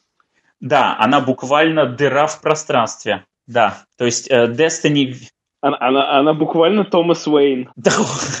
Destiny видит э, все варианты развития событий, но э, у нее буквально это черное пятно в том месте, где находится Мойра. Но когда она наконец-то разгадывает ее, она понимает, как с ней можно бороться.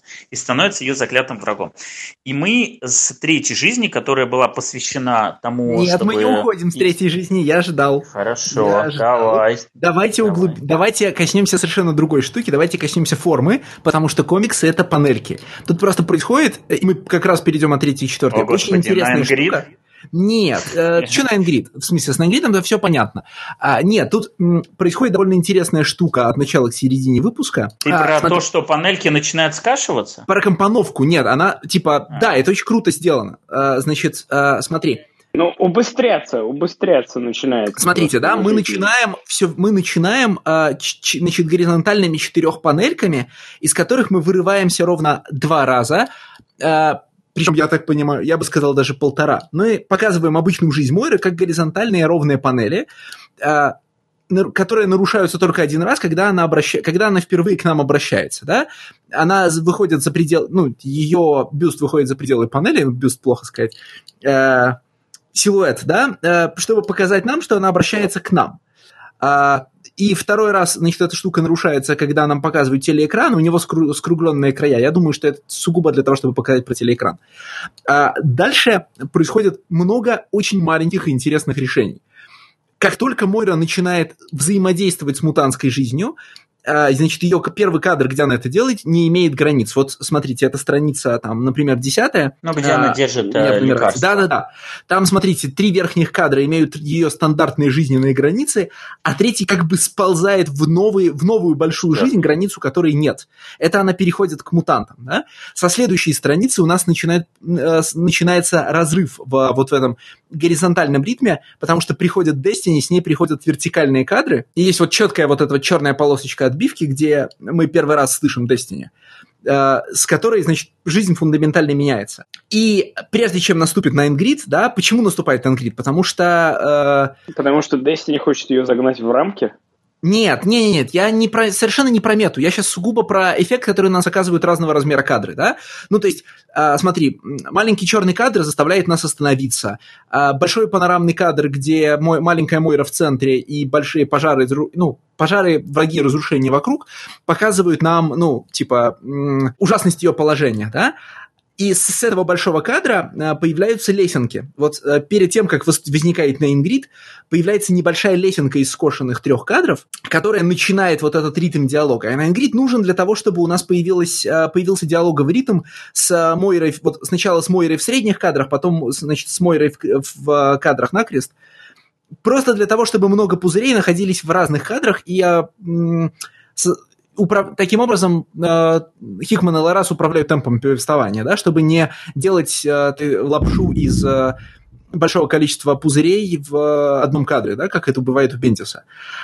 После того, как про- про- происходит разворот э, на ингридовой, вот на ингридовой этой перепалке, опять происходит косая лесенка э, значит, из уменьшающихся по высоте кадров, а со следующей жизни, после того, как, ну, вот у нас дальше опять кадр без границ, это там, где мой, мой разжигают, а, а со следующей жизни кадры начинают быть скошенными, да? Э, Символизм пр- прямой и понятный. И сначала это разворот со скошенными, с кадрами слегка наклоненными, потом это прям вообще сильный, значит, сильный завал горизонта, а потом этот завал горизонта, ну, значит, а потом этот завал горизонта начинает уже производиться Мойрой и ее винтовкой с очень крутым разворотом, да, с вот с этими резкими диагоналями. И вы- Да. выравнивается, и выравнивается все только потом.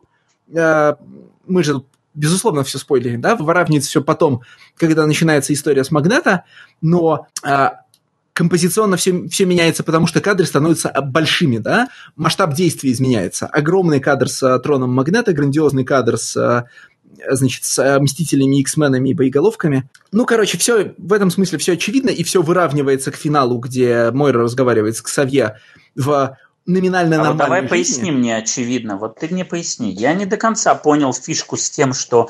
а, то есть у нас с каждой жизнью мы начинаем все быстрее и быстрее падать вниз, потому что у нас угол уменьшается.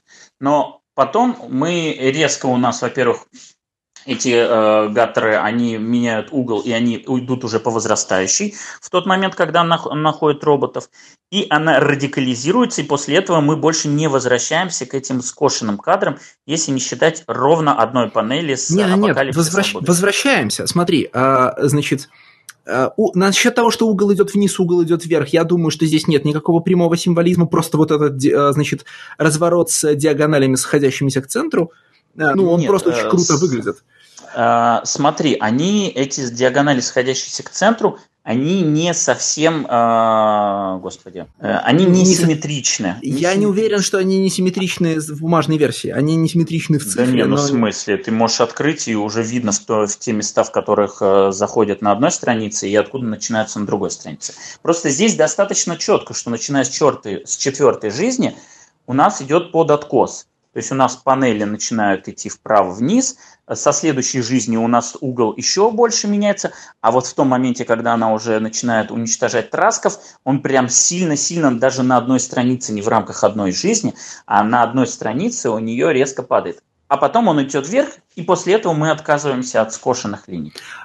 Мы отказываемся от них только на один разворот, и мне кажется, что это больше история про э, про крещендо, да, значит, вот этот скос все увеличивается, увеличивается. То есть, что скос на странице с сентинелями – это тот же скос, что на странице с трасками, а в другую сторону он направлен по чисто композиционным соображениям. А потом у нас наступает, да, а потом э, наступает, как это звучит, торжественная музыка, и разворот с магнета, он про большие события, а, и про большие надежды. И поэтому там большие кадры. И скос там все равно, кстати, присутствует небольшой а, в лесенке, ну, типа, в лесенке кадров. Нет, нет, я сейчас говорю не про лесенки, а конкретно про то, как гаттеры идут. Э, мне кажется, что это не случайно, но и дело не только в композиции. Мне кажется, что гаттеры показывают все-таки неправильность решений Мойры.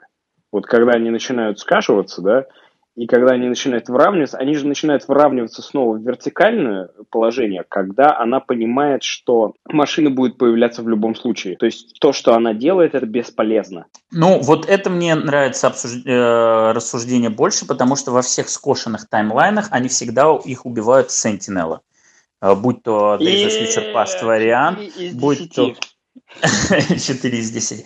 То есть вот эта версия, да, если ее чуть-чуть доработать, она мне нравится больше, потому что в этот момент она понимает неизбежность того, что машины появятся. Я не, не склонен считать, что гаттеры работают так буквально, да? Э, ну, ну как буквально, если они, если они тебе достаточно Живопись четко... это все-таки музыка, да? Ну... Yeah, да, э, забери свои комиксы Ганта Моррисона и уходи отсюда. Мы здесь Мы здесь про очевидное. Окей, ладно. А, на это стоило, да, обратить внимание. Так, короче, и... значит... Четвертая э, жизнь. Четвертая жизнь. Колба Смотрите. с доктором Пеппером стоит. Значит, все-таки сделала лекарство от, э, от X-менов. Непонятно. Сделала она, это она, ну, ну, господи, ну, доктор Пеппер тоже такого цвета. Может, она себе налила в колбу просто потому, что ей комфортнее с пробирками работать. А, с такими конкретно. Тем не менее, с четвертой жизни у Мойра начинает а, подходить к, к решению а, дилеммы, Human-Newton дилемма, и, при, предл, господи, пробовать разные подходы к этому решению. И она уже теперь та Мойра, которую мы более-менее знаем, потому что это Мойра, которая на стороне мутантов, и она начинает пытаться решить эту проблему. И, соответственно, первая, четвертая часть, у нее там, да, вариант либо adaptation or dominance. То есть там у нее есть два варианта. Либо такой, либо такой, и она выбирает adaptation. Это путь по сути, к сове про то, что мы вот вместе сможем существовать, там все у нас замечательно – и этот четвертый таймлайн, он очень сильно похож на наш. Тут есть все маркеры, тут даже нам специально показывают. У нас есть Original 5, у нас есть uh, All New, All Different, у нас есть даже The Phoenix Lost 5. Decade. У нас есть The Lost Decade. Вот это, Lost это de- очень классный момент что Хитман а вот просто-напросто говорит, что типа, чуваки, вот вся весь этот балаган вообще с борьбой за права. Э, Какие права? Просто... Нет, ну, за права, я думаю, что это не о нем. Не, я, я думаю, уверен, что, что не в нем речь. Я уверен, что это мета-комментарий про то, что 10 лет комиксы про X-менов были полным говном. Так, а вот вопрос, про, вопрос от людей, которые не читают комиксы про X-менов, да, ну, типа, вот, вот эта третья пятерка, она, бук, вот, потерянная, собственно, декада, она что символизирует? Ну, в смысле... Это Феникс первый... из AVX. Это AVX, это AVX. Вот сейчас я сказал таким очевидным тоном, как будто я читал AVX или когда-нибудь это сделаю. Ну, Avengers vs. X-Men. Да, но почему именно VX? Ну, смотри, э, первые же две, две пятерки, да, это Кирби и Клэрмонт. Смотри, а вот... смотри, а, давай я попробую объяснить. А, нам уже хотят показать сразу, что между таймлайнами, между другими жизнями будут происходить те же события, которые происходят у нас. И если про пятерку и про All New, All Different это везде и всюду, это во всех канонах, да, то есть это основа основ, то AVX это тот период, с которого все начинается плохо. AVX это тот кроссовер, который буквально фанаты X-менов хотели бы забыть. И что самое главное, к AVX имеет отношение сам Хикман, потому что он его писал вместе с кучей, там, Брубейкером, Фрэкшеном. Ну да, он один из архитекторов э, тогда был. Бендисом, да, он писал там кучу-кучу. И AVX в данном случае действительно символизирует Lost Decade, но у нас разное с Никитой прочтение, потому что Никита э, считает, что в данном случае это обозначает э, вот эту вот историю с правами, и действительно после AVX все пошло не так, то есть после AVX X-менов начали, ну, глушить, отводить на второй план. Ну, в общем, короче, мы об этом говорили в нулевом выпуске. Послушайте, там все подробно. У меня другое прочтение, потому что на самом-то деле на AVX заканчивается Lost э, Decade, и Lost Decade началась с House of M в 2005 году, а VX вышел там 13 или 14 вот эти 10 лет. С 2005 года мутанты находятся в перманентном состоянии extinction, а, вот в перманентном extinction состоянии. Они все время вымирают, и на AVX это заканчивается, потому что наконец-то появляются мутанты. и их... Они вымерли, все. Э, это, это уже идет, да, это уже идет повтор. У нас новый Extinction Event, Extinction Event, но тем не менее AVX закрывает всю декаду, ну, начатую окей, House of хорошо, M. да, мне нравится это то, что House of M это у нас вот 5 лет э, до AVX, а после AVX ну, не 5, у нас по, побольше. Ну, без, без разницы вообще на самом деле. Мы уже поговорили об этом в прошлом подкасте. А, и здесь у нас получается, что да, появляется Hope, и, соответственно, мы сразу же едем в события Days of Future Past сразу же, прям вообще да. не, не, не перешагивая ни через каких инхьюманов, потому что... Это, это важно показать, что если наша Вселенная, да, вот это знакомая нам 616, единственное, что Мойра тут все время рядом с Ксавье, вот, потому что в Days of Future Past ее тоже говорят, если наша Вселенная останется такой, какая она есть, она закончится Days of Future Past. Так, Траски и X-мены 1-0. Считаем. Окей. А, соответственно, после этого она начинает потихонечку радикализироваться. Это первое поражение Мойры, которое приводит к тому, что ее взгляд начинает меняться в обратную сторону. То есть, если тут у нее было сосуществование, то с каждым новым таймлайном она будет уходить все дальше и дальше от этой идеи. И на пятом таймлайне а, Мойра уже э, за буквально separation, то есть за то, чтобы мутанты отделились от Но людей. Она, она буквально строит астероид э, М. Ну, то есть это же на Луне, да? Э, колония мутантская. Нет, это не на Луне, в смысле, там деревья есть, там горы, деревья.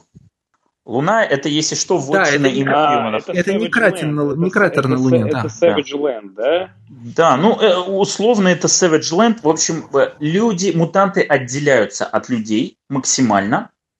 И буквально это э, вариация вот separation, когда они не хотят ничего иметь общего с людьми, но, э, да, Sentinel, Trask и X-Men 2.0. Yeah! Никита, где твой крик? Our Trask Boys просто ну, 2-0. Просто ту нил. Просто еще, еще один мяч в ворот. Но тут, кстати, впервые, впервые упоминается именно Боливар Траск. Это прям вот ты должен в этот момент порадоваться. Да, да, да, Боливар. А, после этого у нас идет шестой таймлайн, которого нету. Вот я честно признаюсь, что когда я начал читать, я подумал, это ошибка. То есть у меня не было ощущения того, что все, это так и задумано. Я просто подумал, что в цифровой версии не хватает страниц, такое бывает. Особенно здесь, в принципе, в этом комиксе, ну это, господи, идите Хикман на Твиттер, там прям четко в каждом выпуске есть описки, одну из них мы сегодня, опечатки, одну из них мы даже сегодня проговорим, и они обычно мелкие, то есть Мойру в этом выпуске пару раз называют э, Мория, потому что меняют местами буквы. Э, и в таком духе, короче, я просто думаю, что в цифровой версии пропустили шестую жизнь. Но седьмая жизнь подхватывает сразу после пятой. Буквально, она понимает, проблема, значит, в трасках, поэтому мы будем теперь действовать на опережение и уничтожать угрозу мутантов первыми. То есть мы не будем ждать, мы будем проактивными, а не реактивными. И она начинает отстреливать трасков. Тут все становится два... Это очень классно, это очень классные две страницы. Это, ну, если бы не было сцены с Destiny, то это были бы две мои любимые страницы что как, как ты не тредай на э, трасков, все равно нахрен ты закончишь под пятой Сентинелов, все равно будет 3-0. Но тут, сейчас, подожди, мы до этого дойдем, что это важный, это важный момент, действительно, это один из главных поинтов пока того, что делает Хикман, но здесь она убивает четырех трасков, в общем, трех из них вы, думаю, что все прекрасно знаете, ну, кроме одного. Боливар – это тот, кто первый создал. А, Дональд Траск а, знаком нам по стоматологии, путь которого на самом деле лежит yep. в геноциде. Но тут непонятно, он это или нет, потому что у Дональда Траска отец Дональд и дедушка тоже Дональд. Вот, поэтому непонятно он или нет, но, тем не менее, мне это даже скорее напомнил не э, Дональд мы, Траск, мы, а учитывая его Дональд размеры... Это, да, это Дональд Трамп. Это, это Дональд напрямую Трамп. Дональд Трамп, потому что у него даже там золотая буква Т. То есть здесь, да. ну, как бы аллюзия, yes. ну, для нас с тобой это наш любимый Дональд Траск, который э, мечтает о том, чтобы держать мутантов в подвале, да, в качестве секс-рабов. А, а здесь это буквально Дональд Трамп. Ну, то есть напрямую вообще. Ну, слушайте, ну, типа, это его примерно тысячное появление в супергеройских комиксах, да? Не, он уже был, никто не Он уже был комик-злодеем 80-е. Не, да, ну понятно. это, это понятно, да, что он был Лекс да. Лютером, там, кем угодно он только не был. Но э, здесь это, опять же, ну, потому что Дональд Трамп сейчас как бы, ну, прям... Э, Злодей ну, номер один. Ну, да. А, не будем углубляться в политику. Третий из мужчин это Саймон Траск. Он не очень известен, но если вы читали фрэкшеновских X-менов, он там был. Он не совсем по сентинеловской линии, он более гомофоб. То есть он больше за а, создание вот этих разных радикаль, радикальных группировок, типа там, по-моему, назывался у него там Humanity Now, как-то так, который просто будет забивать мутантов битами и, в общем, радовать Никиту. А, и есть новый персонаж, вот мы говорим Хикман не создает. Есть пока новый персонаж, это Гвинет Траск. Ее еще не было в лоре. Но Она похожа на Гвинет Пелтроу. Она похожа на Гвинет Пэлтроу. вот. Э, в общем, неизвестно, кто это и будет ли она играть какую-то роль, не исключено. Но да, после этого у нас есть очень важный момент по поводу того, что, ну, это одна из любимых тем Хикмана, о том, что Sentinels и э, Artificial Intelligence, то есть искусственный разум, это discovery, а не invention. То есть это не да, то, что то изобретается. То, что они все равно в любом случае появятся. Да, просто вопрос в том, кто первый их откроет. Их не изобретают, просто эту жизнь открывают. То есть узнают о ее существовании. Вопрос в том, кто будет первым. В данном случае непонятно, кто стал архитектором, потому что очень мы потом узнаем о том, что это буквально, ну вот конкретно вот эти сентинелы, которые тут убьют и растопчут Мойру, это буквально будут, э, господи, как, как они у, у этого, у Моррисона назывались? Uh, Wild Sentinels. Wild, Wild Sentinels. Wild, но, Wild, но, Master, кажется... Wild Master Mold Facility. Нет, это действительно оно, да, не тот оно. же самый. Да, там просто в таймлайне будет прям написано uh, Wild uh, Master Mold Facility. Точно такой же, как был у Моррисона вот в 14 выпуске, ну и так далее. Откуда оно там появилось, непонятно. Я думаю, нам об этом каким-то образом расскажут. Но, тем не менее, в этот момент падение Мойры, оно завершается, и это радикализирует ее полностью, и она уже переходит на другую сторону. И со следующей жизни она идет по пути Грейджоем. магнета. Чего? Грейджоем она идет. А, ты про Ктулху Айленд? Ну да, я про... Worst joke of the podcast. Я сегодня в ударе. А, ну да, я про, значит, бронзового э, кракена, к которому она плывет, да. Но он где-то это... уже раньше встречался, скажи мне. Да, да, да. Это, э, это был кусок, когда Магнет был на отдельном острове. Это было у Клэрмонта, что-то в районе 150-160 каких-то выпусков. И на этом острове в том числе был Циклоп и тогдашняя его девушка Ли Форестер. Она была... А там, осьминожка там Катя. была? Я а, Слушай, мне это просто напоминает, мне это напоминает одну из секретных баз Гидры из Secret Warriors. А, по-моему, там была... Я не помню конкретно такая осьминожка, но вот ктулхианский такие мотивы там были, да. на том острове, вот у Клэрмонта, тогда еще это до 200-х номеров. А, важный момент, это Пеплорас тоже сказал, да, первая панель – это отсылка к одному из, одной из книжек Тинтина, я не помню точно какая, но там прям обложка такая же, где он на лодке плывет к острову. Это такой аммаж. Обратите внимание. Вот, а, и здесь Мойра помогает Магнета, который, этот путь называется Necessary Evil, и она помогает Магнета сделать House of M. Не буквально House of M, который мы видели, но вариацию House of M. О том, что это House of M, опять же, станет известно из вот конечной э, инфографики, что Магнета захватывают Америку, он буквально создает и основывает House of M, но, ну, но в конечном итоге... Этот, э, это Рид Ричардс нацист из э, Fantastic Four. Это Fantastic Four 605.1, где нам показывают оригин бородатого и Рида Ричардса, 605.1. Которого... Да, Я подумал на э, секунду, что это ты назвал номер Земли. Это Земля 605, нет, нет, нет, нет, и оттуда Рид Ричардс там... такой. Нет, нет, нет, там Земля совсем сложная, я не помню, как она называется. Но там был Рид Ричардс нацист. Это вот тот самый Рид Ричардс, у которого борода и лысая голова, и который говорит нашему Риду Ричардсу, что э, я знаю, что Doom это самое плохое, э, что есть на свете, потому что I've got some Doom in me. И нам показывают, что он, значит, э, там учит нацистов, и у него есть э, хороший ученик Виктор Ван Дум, которого он, э, значит, делает ему трепанацию и всаживает себе чуть-чуть мозга Виктора Ван Дума. А потом, э, значит, захапывает себе Infinity Gauntlet этой, э, этой вселенной, значит, э, устраивает себе собственную Fantastic Four и, э, значит, все уничтожает вообще все и э, живет просто в белом лимбо, пока его не находят другие Риды Ричардсы. Ну, тут он все-таки не уничтожает все. Здесь все-таки такое выкрученное на максималках версия не, Магнета, это, типа это, Миллеровского, это типа вот... того, что было да, у... Да, да, да. Здесь там просто кадры прямо точно такой же есть, как на Рида Ричардса в нацистской форме, нападают все абсолютно супергерои э, Марвела. Вообще все. И вот, ну, просто очень похожий кадр сам по себе. Ну, окей, в общем. Э, соответственно, она пробует путь магнета в данном случае. Заканчивается Наде... это комично плохо. Ну, заканчивается это неизбежно, неизбежным провалом, да. Нет, просто посмотри на оба кадра с Мойрой на этой самой, на летающей платформе и особенно второй, но это же очевидные комические кадры. Понятно, что вообще весь этот большой кадр с да, э, Мстителями, он такой про глянцевую супергероику, все как я люблю, да, про позитивчик.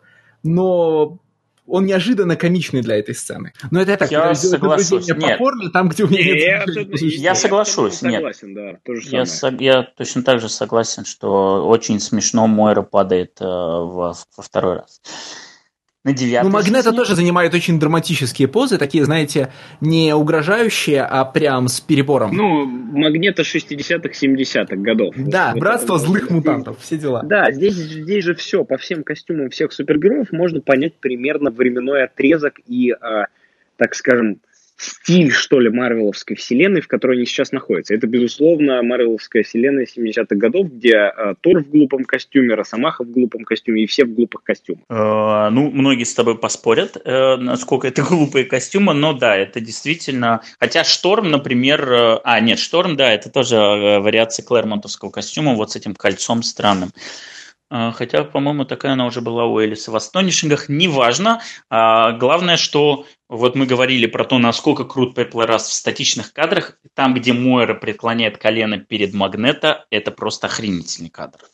Вот насколько он композиционно с точки зрения ракурсов. И опять же, вот это вот образ Магнета на троне, это пока лучший и вообще лучший персонаж, который у э, в его исполнении. После этого Мойра переходит к девятой жизни – которая, а, сейчас мы про нее поговорим в общих словах, но она самая, наверное, интересная из всех, это путь апокалипсиса. Это уже survival of the fittest, это уже его идеология, и э, она с ним буквально образует пару. Это объясняет в том числе те промо-материалы, где они целуются, вот, и э, они основывают своих X-менов. Но сначала я так понимаю, они создают этих всадников. Пока не очень понятно, кто. Ну, она Мы сама становится сил. всадником, насколько я понимаю. Ну, она непонятно, всадник или нет. А, у нее точно такой же образ, как у него. Такие же трубки. Он, она точно так же модифицируется с помощью Celestial технологий. Слушай, она я, честно, я не ему знаю, ровней. почему, почему Хикману так нравится Апокалипсис. Вот я, честно, я могу сказать, что Апокалипсис это самое скучное, что, что бы- было в этом комиксе пока.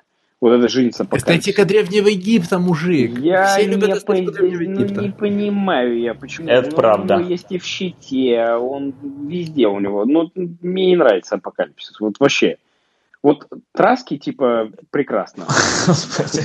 Но, но типа, Но тебе апокалипсис... придется, придется с Да этим я жить понимаю, не, где-то. я, я- я Неизбежно. понимаю, будет, не, я понимаю, что будет много апокалипсиса в этом комиксе, но, но просто вот апокалипсис ни как злодей, ни как персонаж не затрагивает вообще никакие э, струны тонкие моей души. Вообще никак просто. Тем не менее, в этом таймлайне она пробирается как можно дальше. Мы не знаем, насколько дальше э, и насколько далеко. Ну, судя по поговорим. всему, до но- э, Year 100. Но, э, но тем не менее, да, у нас показывают, у нас, да, у Sentinel. нас три Сентинелы, да, у нас показывают Нимрод, и если мы говорим о том, что события примерно там схоже развиваются, как бы ты ни старался, это действительно таймлайн Year 100, в котором Апокалипсис э, и Мойра сражаются с Сентинелами.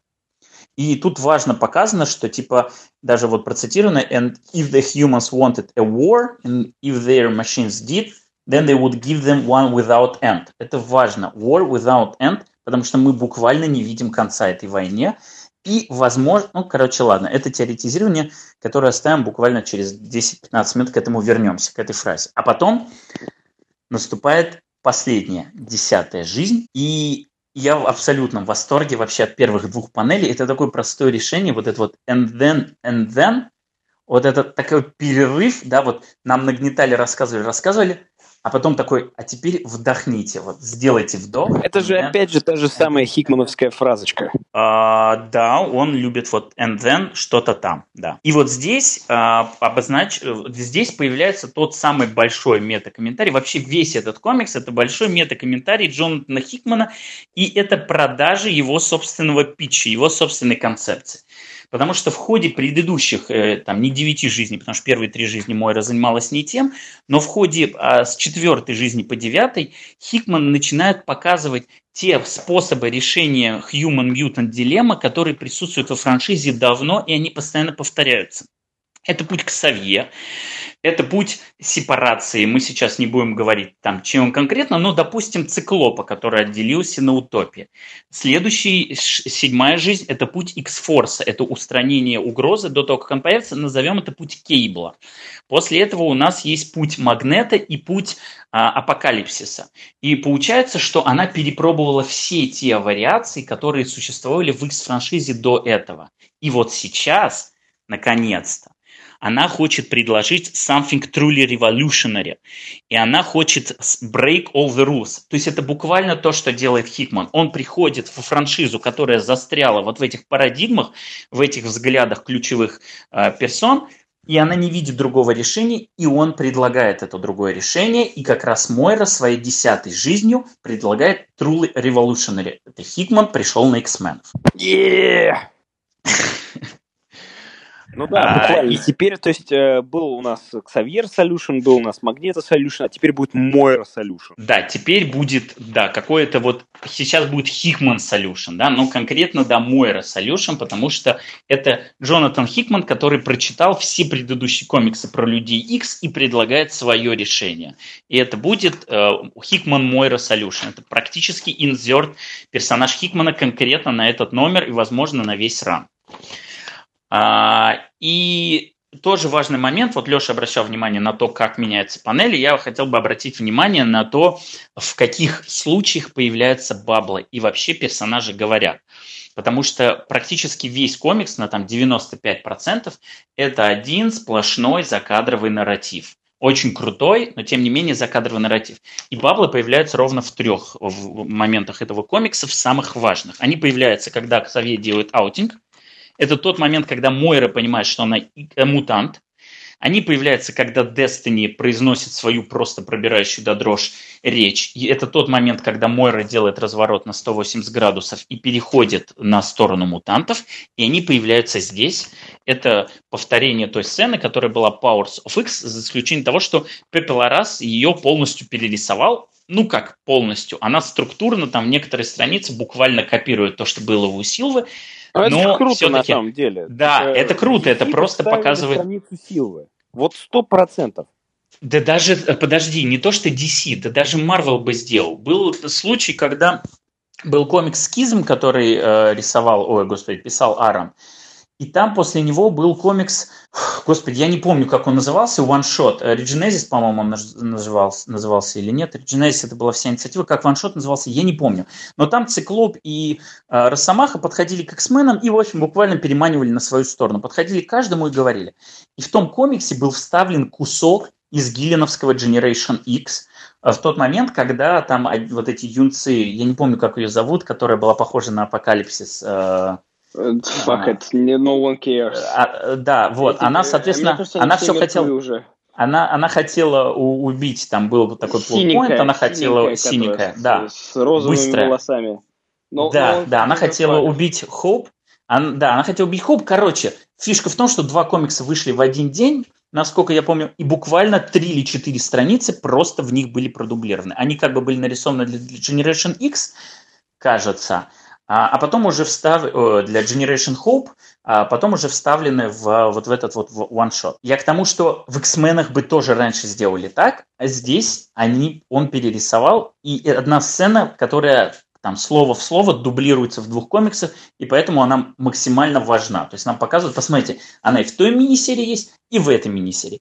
И там ее художник нарисовал, и здесь нам художник нарисовал. Это самая важная сцена, которую промоутировали, но в чем ее важность, нам до сих пор не рассказали, потому что нам все еще не рассказали, в чем есть Мойра Хикман Solution, кроме вот тех первых штрихов, которые у нас есть в House of X первым. Ну, нет, мне кажется, важность этой сцены это вот как раз в редконе про Мойру. То есть э, вот, вот в этой сцене мы видим, как в э, Мойер рассказывает Чарльзу все. Типа, Ну, она, э, понимаешь, когда Мойра приходила- Чарльзу рассказывала и в, там, в четвертой жизни, в пятой кажется, жизни. не- Вот в том-то и дело, что мне кажется, нет. Что она просто, типа, как бы давала, ну, так скажем, возможность понять, да, и то же самое Магнета она говорила, что вот там вот будут они сейчас вот так, ну, как-то она ими манипулировала. А здесь она прямо все карты на стол кладет и говорит, ты знаешь, я перепробовала вообще все, типа буквально 9 жизней я перепробовала на это, 8 жизней я перепробовала на это, и вот в 10 надо делать так, потому что все остальное не работает. Вот это важность э, этой, э, этой сцены, да, потому что 10 таймлайн это наш таймлайн. Да, понятно, Типа- но типа, что ну, она ну, предложила, понимаешь? Так вот, нам... она- мне кажется, она предложила вот, ну, типа, она предложила то, что сейчас происходит. э, Нет, что это понятно. вообще в Марвеловской вселенной. Да-да, она предложила макси-серию на 12 номеров. Куда ты торопишься? Нет, Это понятно, она- понятно. Подожди, подожди, подожди. Она предложила просто разбить. Ну, то есть предыдущий таймлайн нам показывает какой-то важный период из X-меновских комиксов, который растянут на весь таймлайн. А здесь она говорит, а давайте уместим эти таймлайны, ну, типа, каждый в год, условно говоря. То есть у нас там, э, типа, Original 5 будет длиться год или два, да, там, э, плохой год там, типа, э, там, ну, вот это все AVX, Inhuman, вот это все будет длиться у нас тоже годик. И вот таким образом мы придем к Кракова. Это интересное прочтение о том, что Ну, она мне- захотела мне сплющить так. все события, Да, которые да, были да, в предыдущих она- таймлайнах она в буквально- этом. Она буквально хочет мерджнуть все, что происходило в один таймлайн, чтобы он привел нас к Кракова. А, У меня Это была интересное другая прочтение. версия, Когда я дочитал выпуск, Э, раз уж мы соревнуемся в жанре, вы это слышали здесь впервые, у меня была такая версия, что серий две, потому что в конце двух серий, э, грубо говоря, к концу событий Макси-серии, э, значит, все X-мены нового плана Ксавье и Мойры будут вытеснены в одну, а все, которые останутся в основных, в основных супергеройских событиях, в другую.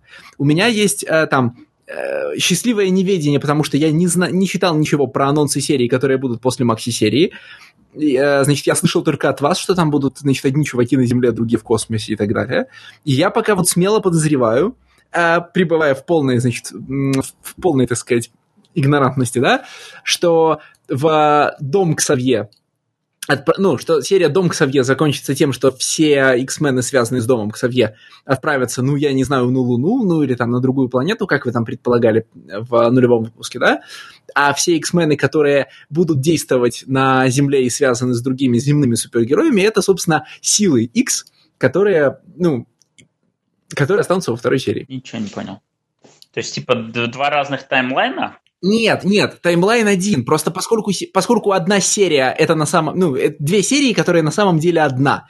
И к концу одной серии, как бы все X-мены одной серии, значит, э, все X-мены будут, э, как бы сказать, их сгребут в один из двух выпусков, в последний выпуск одной или другой серии, символически. А, у меня есть другая идея еще. Э, House of X это десятая жизнь. А Powers of X, э, он нам покажет э, именно, сделали ли Мойра правильный выбор в десятой жизни, чтобы у нее получилось одиннадцатая. А, да, вопрос в том, как Мойра распорядится одиннадцатой жизнью и что будет там. Не исключено потенциально, что десятая жизнь, которая сейчас нам рассказывается, оборвется и условно по окончанию макси-серии мы попадем в одиннадцатую жизнь Мойры X, ну то есть она уже будет не Мойра X, а Мойра XI.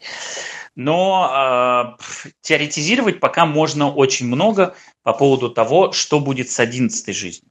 В том числе и можно очень прагматично к этому подходить и цинично о том, что Хикман оставил для будущих авторов и вообще для всех возможность сделать редкон по всему, что он делает.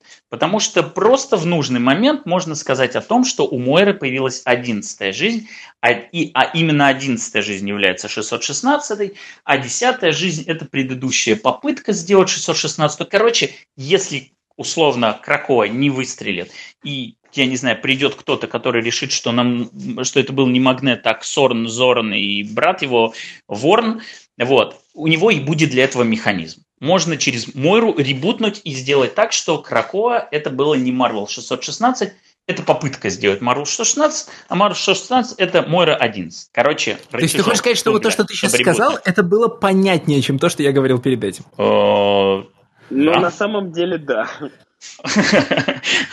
Сори, но да. Ладно, ладно, хорошо. Ну, то есть, э, то, ну, я не согласен с этим прочтением, да, то есть я считаю, что это... Э, не, не, нет, Хикман... Э, текущая континьюти. А, я, я, я говорю то, сейчас цинично, это как еще это не наша текущая, не наша текущая континьюти, да? Смотри, что пока Хикман здесь... Он будет в X-менах. Пока, пока Хикман здесь, это будет наша текущая континьюти. Но когда нам надо будет, когда окажется, что Хикман впадет в немилость по какой-то причине, как Моррисон пал в немилость, и нужно было быстро отбрасывать его все нововведения. Вот если вдруг такое произойдет, я говорю, это циничный взгляд, а, то будет для этого механизм, чтобы сделать так, что Кракова не было. Потому что на самом деле Мойра X это не 616, а 624, а 616 это Мойра 11 и никакой Кракова не было. Я говорю, это циничный взгляд, я не думаю, что он тут, и я думаю, что Хикман, безусловно, для, сво... для себя эту одиннадцатую жизнь приберег, и он эту одиннадцатую жизнь будет использовать. Но я сейчас мыслю, вот именно слишком много было, да, вот этих редакторских вмешательств, и я прям вижу вот здесь для них возможность и лазейку. В нужный момент использовать вот эту вот карту выхода из тюрьмы и выйти из ловушки вообще по правилам предыдущего комикса. Очень аккуратно.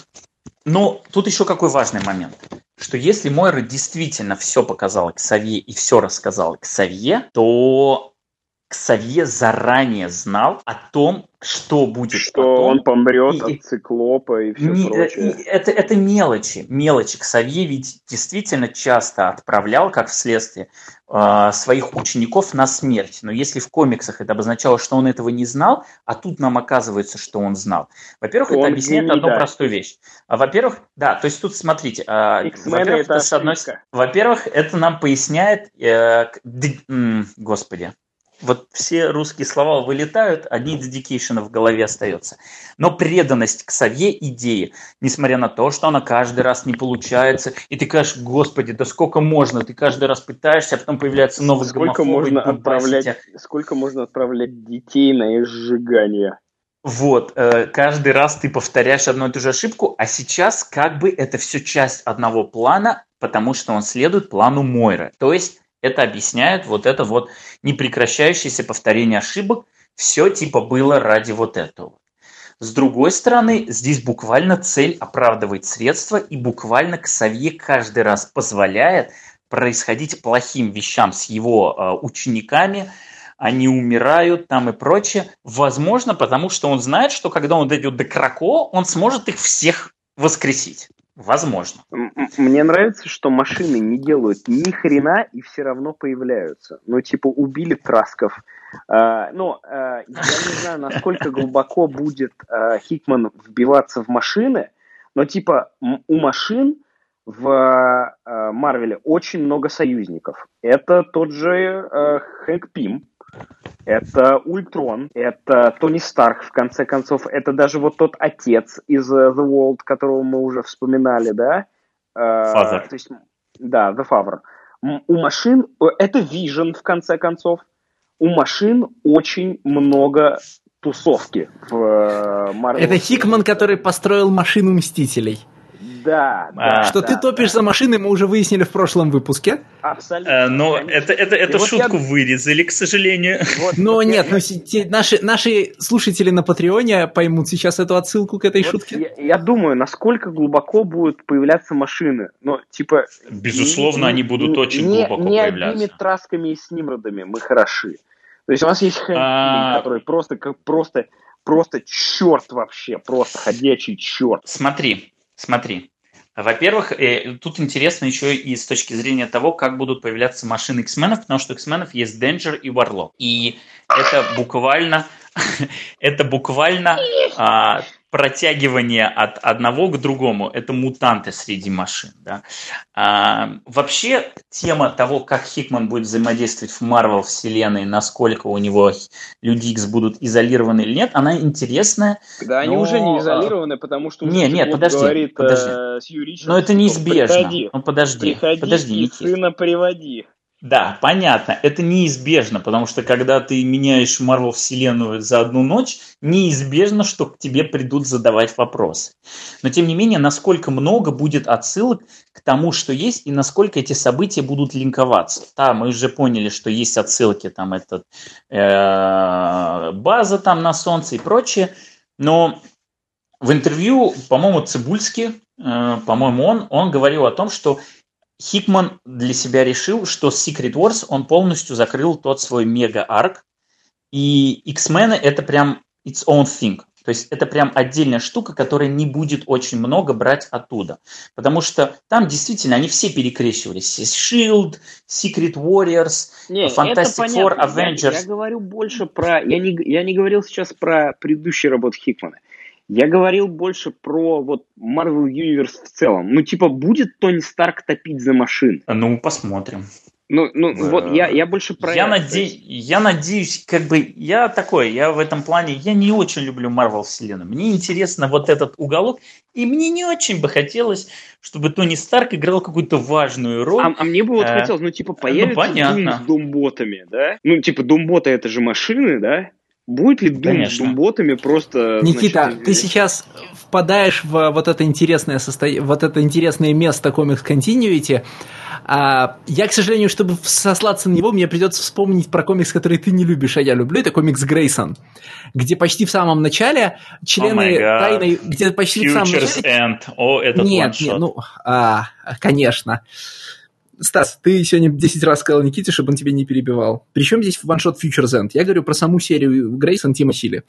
А, значит, там в самом начале работники, значит, э, работники страшной Spiral. шпионской организации Spiral говорят, у нас есть крот, интересно, на кого он работает. Ну, например, на тех, или на вот этих, или на вот третьих, или на четвертых. И к концу списка ты понимаешь, какое количество суперсекретных а, шпионских международных организаций абсолютно одинаковых существует в DC Universe.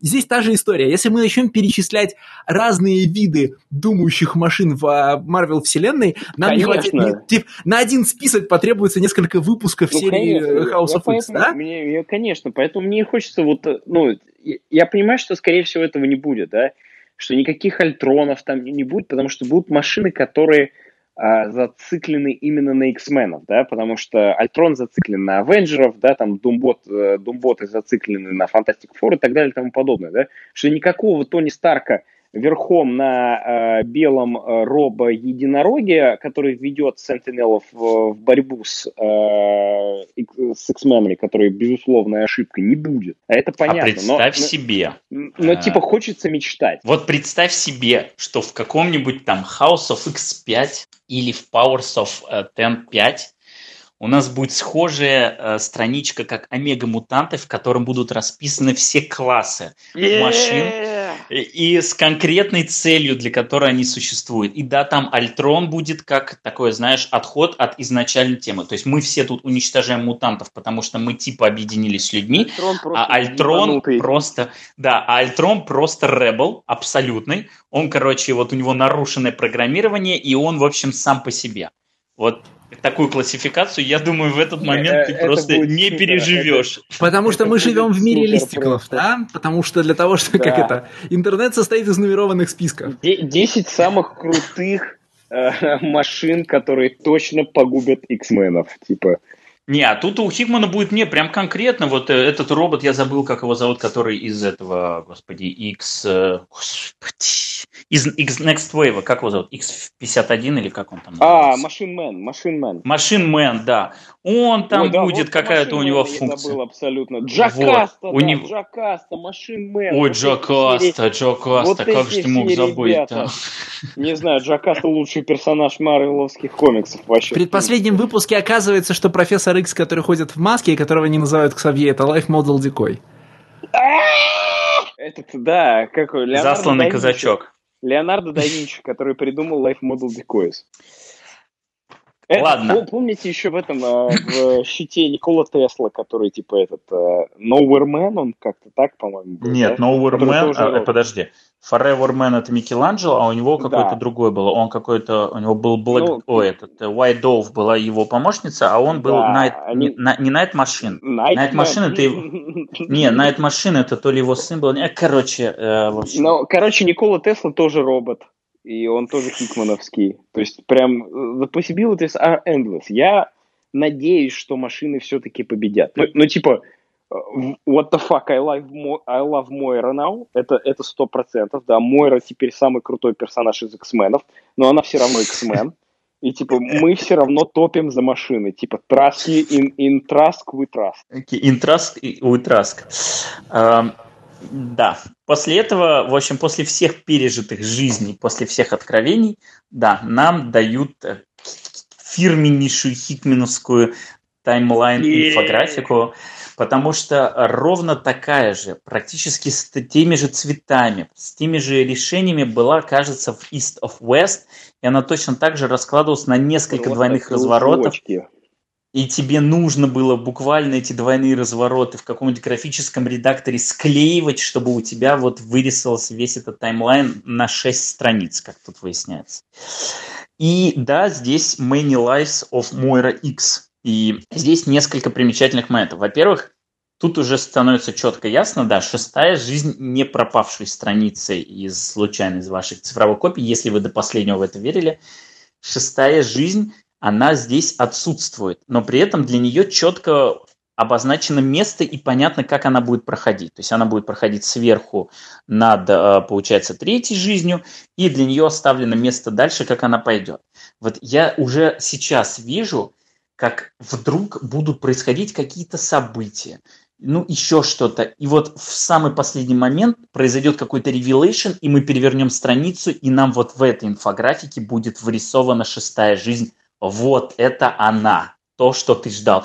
И мы все такие, ни хрена себе. Вот я прям вижу именно такой трюк, когда произойдет Revelation, и нам наконец-то расскажут про потерянную шестую жизнь, либо то, что мы считали сейчас десятой, окажется шестой, либо ну еще что-то, вот когда будет произойти. Следующий, следующий раз у нас Revelation в House of X5, то есть еще достаточно долго все-таки. Да, но я не говорю, что это в следующем выпуске, потому что это явно ружье на, на ого-го сколько. Но произойдет Revelation, и мы перевернем страницу, и будет вырисована эта шестая жизнь, чтобы мы прям охренели. Для, для этого все оставлено, прям подготовлено, буквально сложено. Осталось только вот это сделать, чтобы все кайфанули. Ну да, соответственно, здесь по этим таймлайнам можно на самом деле прыгать и смотреть, отмечать некоторые вещи, которые не были отмечены в самом комиксе. Конкретно здесь показано, что э, седьмая жизнь, вот Moira dies after discovering Wild Master Mold Facility, это мы уже проговорили.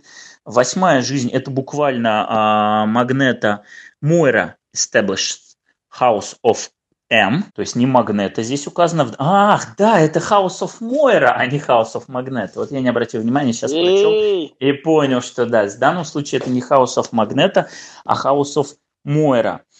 А, очень интересно следить за тем, что было у Апокалипсиса, как бы ты этого не хотел, но там есть как бы на что обратить внимание. Например, Мойра там, на 24-м году Мойра и Апокалипсис спасают первого всадника и возвращаются на Землю. То есть они первого всадника спасают не на Земле, в космосе, в другом параллельном измерении, неизвестно где, но понятно, что нам про это скажут.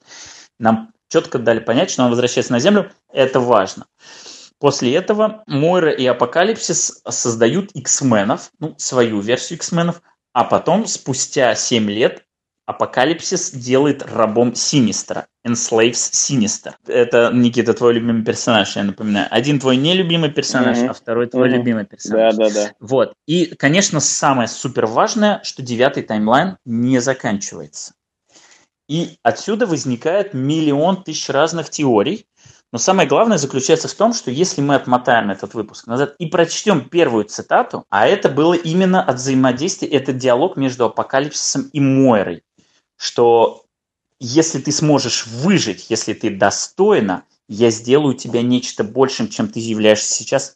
Он добавил жизни, что ли? Нет, я думаю, что девятая Мойра – это Eternal Мойра, которая не умирает. О май гад, Но... она постоянно реинкарнируется? Нет, э, просто возможно... Никита сейчас настолько опасно близок к шуткам про доктора Кто, вот это просто невыносимо. Просто если бы он, вот если бы он его смотрел, я бы ждал, что это, вот на самом деле это Никита уже шутит про доктора Кто. Э, моим любимым персонажем из комикса Авторити и так является Джерайен Торндайк, который, по сути, есть доктор Кто. Так что, так что хватит. Окей. Но а вот там же, думаю, смотри, что... там же пунктирчик да. не единственный. Там есть еще пунктирчик на пятой жизни, э, такой загадочный, да? Мойра в 43-м году впадает в кому, и в 44-м ну, да. году, типа, даже непонятно, умирает ли она. Типа, там вот пунктир, пунктир, пунктир и геноцид. Не, ну это закончено. То есть это как законченные жизни все-таки эти точки.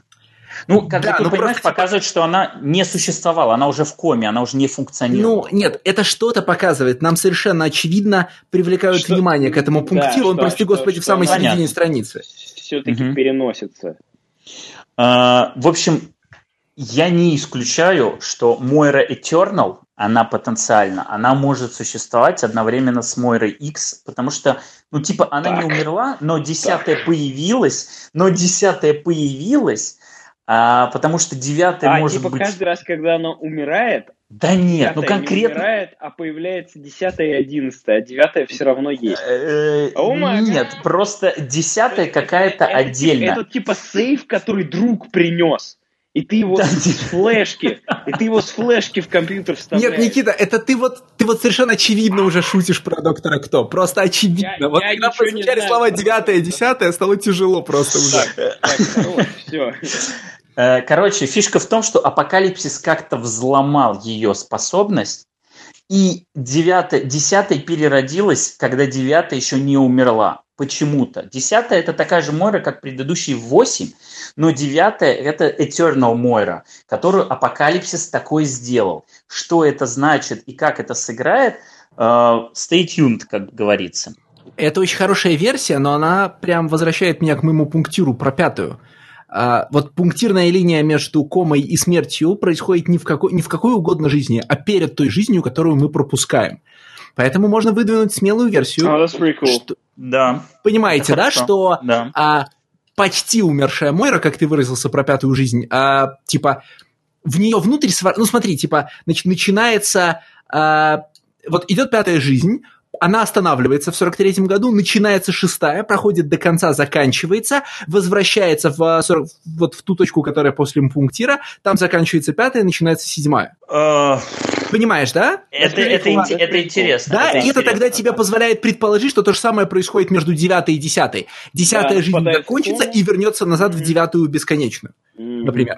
Окей, окей. Ну, я просто не исключаю, что Мойра Eternal, она может стать уже, соответственно, злодеем, да, то есть у нас есть Мойра X, которая типа Демиур как герой, а Мойра Eternal может прийти со своим решением. И э, у меня даже была какая-то версия, ну, по сути, ведь по сути, да, Мойре, чтобы выйти из лупа, а, вот из этого временного, и чтобы при этом не умереть. Да, да, я понял, Никита. Надо избавиться этом- от страха. Ну, вы все поняли, да, что я хотел Да, сказать, мы поняли, мы поняли. Да, Ей нужно стать вечной и не реинкарнировать. То есть она должна существовать вечно. И э, тут мы возвращаемся к событиям первого выпуска Powers of Ten. И мы видим, что некоторые мутанты могут существовать вечно за счет того, что их Нимрод растворил в своем специальном растворе, и они превратились в информацию, но не исчезли. Уф, И, соответственно... О, какая- и хватает Нимрод. У. Короче, какая накуренная буддийская метафора-то. а. Вот. а, Реинкарнация, слияние, растворение. а. Да, да, да. А, Соответственно, возможно, тут как-то и целобел эту подкрутят, которая тысячу лет никак не растворится. Вариаций много, и это интересно. Но несколько финальных мыслей, вот именно по в целом, по уже комиксу. Во-первых, я хочу сказать Никите, что Мойра теперь буквально knows stuff. Привет, Лайла Миллер, привет, Никита. Э, Окей. Окей, без Что? реакции. Как- Что? какую реакцию? Какую реакцию? Я Ну, буду вот нашими просто- слушателями, которые спросят, что сейчас произошло вообще. Не, ну, Что- Лайла дре- Древний мем. Да, древний мем с. Никитой. И его любовь к Лайла Миллер и X-фактор Питера Дэвида. Там фишка в том, оказалось, что Лайла Миллер из будущего прилетела, ну, конкретно, когда рассказали, почему Лайла Миллер знает э, много событий наперед. Соответственно, потом выяснилось, что это будущая версия Лайла Миллер прилетела и все рассказала маленькой себе о том, что ей ждет ее в жизни и что ей нужно делать. Поэтому Лайла Миллер knows stuff. И Мойра, собственно, которая прожила 9 жизней, она уже теперь Да, knows она буквально, stuff. да, no stuff, да. Вот, э, Но, но в общем, просто у Питера Дэвида это иронично и вот так, типа, вы дурачки, и совершенно ужасный стиль вообще э, сценария. Ну, нет, Всегда. когда- Ну, когда просто, ну, невозможно читать. Ну, Хорошо, типа, я с удовольствием хорошо. хотел бы почитать его X-Factor с э, Джоан Доминика, но это просто жесть, это невозможно. все, спасибо. Значит, э, да, теперь, если мы посчитаем, я не считал, сразу говорю, э, но фанаты посчитали, Мори на данный момент, если она умерла в девятой жизни, там, где она умерла, она не умерла, то есть ей как минимум 440 лет. Это прикольно. Э, Значит, важный момент. Если мы сейчас... А, десятый таймлайн мы никак не затронули, потому что тут есть несколько Слушай, моментов. ё-моё, она же в которых- of X, она когда сидит на лавке с ним, она витражи этих, э, карты Таро э, вспоминает из э, Year 100. Да, это девятая жизнь, похоже. Ну, ну, типа, то есть она точно до Year 100 до- дотянула. Ну, То если нам это- показали это- тут, как она, она с, маг- точно- с- апокалипсисом фигарила, да. да. Да, То есть она, она, да. знает, соответственно, она видела вот этих всех, э, э, как они называются? Химер, да? химер, Х- химер. Химеры, химеры и гончих она видела всех уже. That, that is correct. Все верно. Но что с ней стало в девятой жизни, мы все еще не знаем. В общем, смотрите, в десятой жизни есть несколько вопросов. Например, теперь не очень понятно, если Мойра с Ксавье, у них есть этот гранд-план, зачем она женится на Джозефе Мактагарте. Точнее, чтобы показать, что мы понятно. в 616. Нет. Сейчас да. нам нужно объяснить, почему она за него вышла. И сейчас мы это объясняем тем, что она должна была зачать омега-мутанта Протея. Она, она сделала Я думал, это нет, специально. это- Воу-воу-воу, стой, стоять. И я думал, отец Протея это Чарльз Ксавье. Нет, это, это в Ultimate э, X-Men сме- смешали двух персонажей, Протей и Легиона. Легион Окей. это Ксавье и Габриэл Холлар, а у Мойры вот от этого чувака Протей. Соответственно, она выходит замуж за него только для того, это моя версия, для того, чтобы зачать Протей и появился Омега-мутант. Cold Hearted Beach. Она, она скармливает вулкана Кракоа для того, чтобы он стал омега-мутант. Она, до, э, она дотягивает Джину Грей в тот момент, когда она была Фениксом, до того момента, чтобы Джин Грей психанула. Феникс, вся фигня, омега-мутант. Она держит у себя Легиона и доводит его до состояния, когда он становится омега-мутантом. Мойра сейчас собирает ресурсы для будущего. Она культивирует омега-мутантов в разных точках своей жизни. Мы в прошлом выпуске, я на это обратил внимание, что она с пятью омега-мутантами по ходу взаимодействовала, и тут Хикману даже придумывать ничего не нужно. Им, для него все сделали, это счастливое стечение обстоятельств. И я думаю, что Мойра целенаправленно собирает омега-мутантов, которые будут решением вот в этом ее плане. Грандиозно. How cool is that? Очень круто. Очень круто, да. Вот, а, соответственно, что еще? Да, и во всем этом остается главный момент, который мне очень интересен. Если мы продолжаем брать э, информацию из лора, когда появится Shadow King и что он будет делать. Потому что действительно С- был с- большой Напомни кусок мне, вреда. а, этот Фарук, он омега-мутант или нет? А, нет, по-моему, там сделали какой-то редкон, что Фарук это вообще не мутант. Я могу ошибаться, потому что я не перечитывал, но кто-то когда-то сделал редкон, что Фарук это вот буквально какая-то shadow from Это, the это Кассандра beginning условно of time. говоря, да? его? Но это не Мумудрай, это Shadow from the beginning of time, это какой-то entity, которая вот типа вселяется. Могу ошибаться, не ругайтесь. Но, тем не менее, важно здесь то, что Shadow King и Мойра была под контролем Shadow King в Нью Айленд достаточно длительный промежуток времени для того, чтобы Shadow King смог узнать, что происходит в ее голове и увидеть эти девять жизней. Соответственно, Shadow King по логике тоже должен быть в курсе того, что происходило в жизни Мойры, и он тоже должен сыграть важную роль. Если, конечно, Хикман не скажет так, что Мойра умеет полностью закрывать вот свои предыдущие жизни, и Shadow King Мне, как бы мне не кажется, старался да, ничего- она, мне кажется, она умеет закрывать свои жизни. Мне кажется, здесь будет... э, Ну, посмотрим. Здесь посмотрим. достаточно одно, одного адверсария, да, э, это Destiny. А, И, ну, посмотрим. Здесь видно, э, что- очень видно, прикольно что, много. э, видно, что к Mystic и к Destiny он питает такие более, так скажем, теплые чувства, что ли, именно в качестве персонажей, чтобы их задействовать. Такой не просто теплый. Он э, у себя в Твиттере написал, что Это- это я Destiny это я и моя жена. Да, это типа literally me and my wife, да, это, это все я видел, да, Э, но это Да. такое уже совсем нердство. Ну, это, А. это, это прикольные шуточки от Хикмана. А, ну, посмотрим. Мне кажется, что он не может э, вот прям... Ну, точнее, либо если ему Shadow King не нужен, он, да, всегда может сказать, что она закрывается. И, кстати, еще одна про... Кстати, еще одна параллель с Цилобел. У Cylobel черный мозг, который нельзя прочесть. Oh God. Мо- Мойра X God. это, это дыра в пространстве, и ее нельзя прочесть. Это ее natural ability. Еще одна вещь, которая линкует их двух. А, соответственно, он всегда может обратиться к этому, поэтому Shadow King bye-bye. Но либо он вводит Shadow King в самый интересный момент, и мы все охреневаем. Я не думаю, слушай, что Shadow King вообще будет играть какую-то большую роль или вообще появится, потому что, Но Ну- пока, не, пока нету намеков на это. Да, ну, вообще ну, никаких. ну, типа, он уже был, вот сейчас он, э, он мучил Чарльза Ксавье, значит, э, поменял его в тело. Ну, типа, мы даже не знаем до сих пор ли Чарльз Ксавье в теле Фантомекса. А, ну, окей. Действительно, они недавно совсем только сталкивались в комиксе Astonishing X-Men э, Чарльза Соу. Что нам осталось? Нам осталось, у нас тизеры на следующий выпуск. Это Hello, my old friend. Это мы уже отметили, что это фраза Магнета, которая говорит Савье, или наоборот. И тизер пятого выпуска. This is what you do. Да, This is what you do. Пока вообще по, на основе этого каких-то предположений делать нельзя. Единственное, что я забыл, ну, точнее, не забыл, а что осталось, да, как этот чек, чек-лист вещей, о которых рассказать.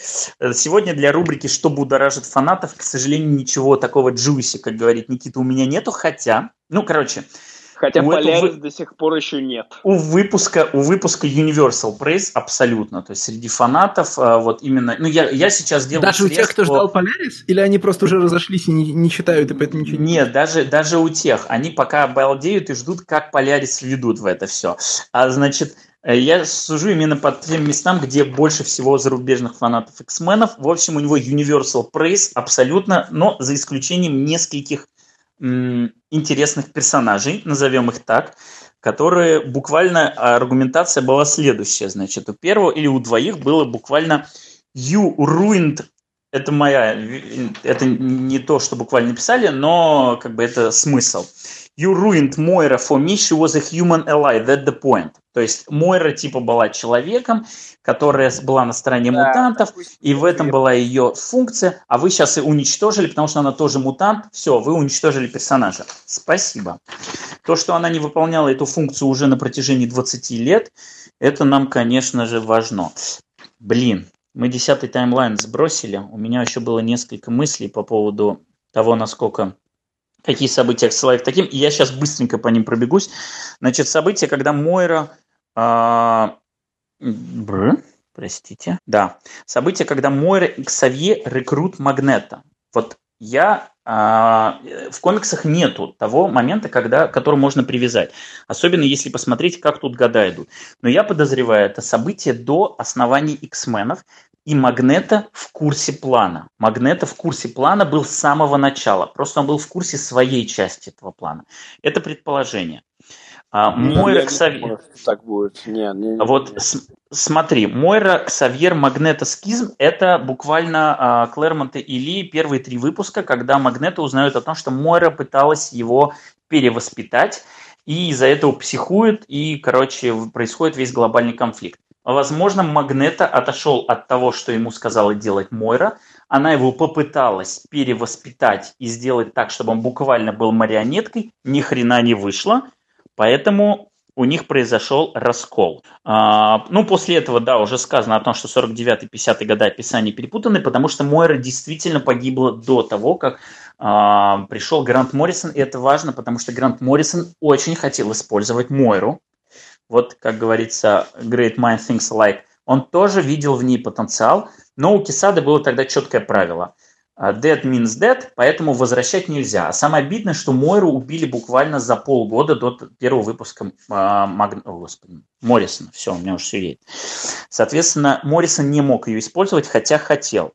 Но да, нам показывают, что Мойра это была фейковая смерть, потому что Шьяр Голем, это мне нравится, это, это вообще мое любимое. Просто раньше ты стара... раньше авторы старались как-то объяснить, почему персонаж, который умер, на самом деле не умер.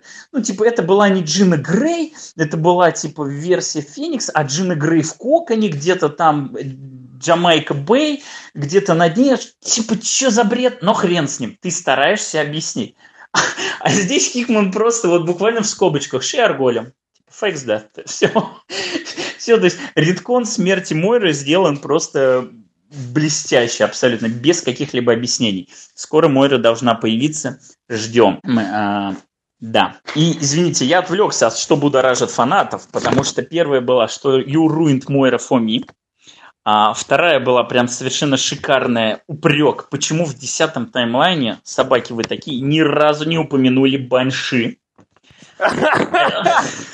Стоп, что? А. что, а, что по- Я почему? объясню, я Что объясню. происходит? Банши – это возлюбленный Мойры.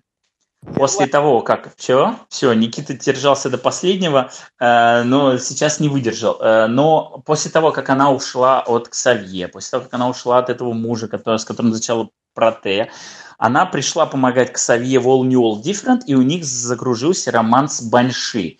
И они с Банши были долгое время парой, поэтому он... типа, Это что-то, что я должен связи. помнить, или это... О- о- Он, короче, он просто орет и летит. Нет, Он кто такой Банши, я помню. Нет, ты можешь этого не помнить, но у Мойры буквально две, лю- две любови, любви. Это профессор X и Банши. И, соответственно, э, вполне себе легитимная претензия. Почему ни разу не показали Банши? Ироды вы такие. Ну, в общем, на этом все. Ой, как хорошо. Все-таки удалось порадовать Никиту. Uh, any final thoughts, ребята? Ну, для меня серия резко улучшилась. И прям я теперь... Yeah. Я вошел в режим, знаешь, вот этого фанатского ожидания. Я вижу, что следующие выпуски э, организованы попарно, в смысле, что они, что там серии не чередуются, а сейчас пойдет два, будет два раза хаос, а потом два раза, э, два раза Пауэрс, а потом два раза хаос. И прям Ого. я... Я на это не обращал внимания. Спасибо, Алексей. Елки-палки. Это уже прямо сейчас или там еще через выпуск? По-моему, сейчас. Не, не, нет, это два выпуска подряд Powers of X было, да. Я просто был уверен, что они чередуются, тут действительно. Нет, они... они, вот да, после крутого, после выделенного красным выпуска они идут попарно, и прямо это что-то значит. В смысле, Мгм. там что-то должно рвануть. И я Мгм. этого очень жду теперь. Короче, таким вот незатейливым способом давайте вскопаем всю хронологию, э, значит, и пересоберем одного из э, персонажей, которых все знают, но не которых никто не обращает внимания, Джонатан Хикман завоевал мой интерес. Ну, это Yeah. буквально Томас Уэйн же. Ну, Это реально Томас Уэйн. Вот, ну, ну Моррисоновский Томас Уэйн. Только Мойра Мактаггерт все-таки значимый персонаж второго плана для X-менов, да, а там э, Томас Уэйн появлялся в одном номере там на 3 секунды. Томас это Уэйн, очевидно, имеет совершенно другой э, э, эпистемический статус. О май гад. Я предлагаю на этой блестящей фразе заканчивать. Все, ребят, всем спасибо, You- you- всем you пока. and your made up words. Всем пока. Да, все, на сегодня заканчиваем.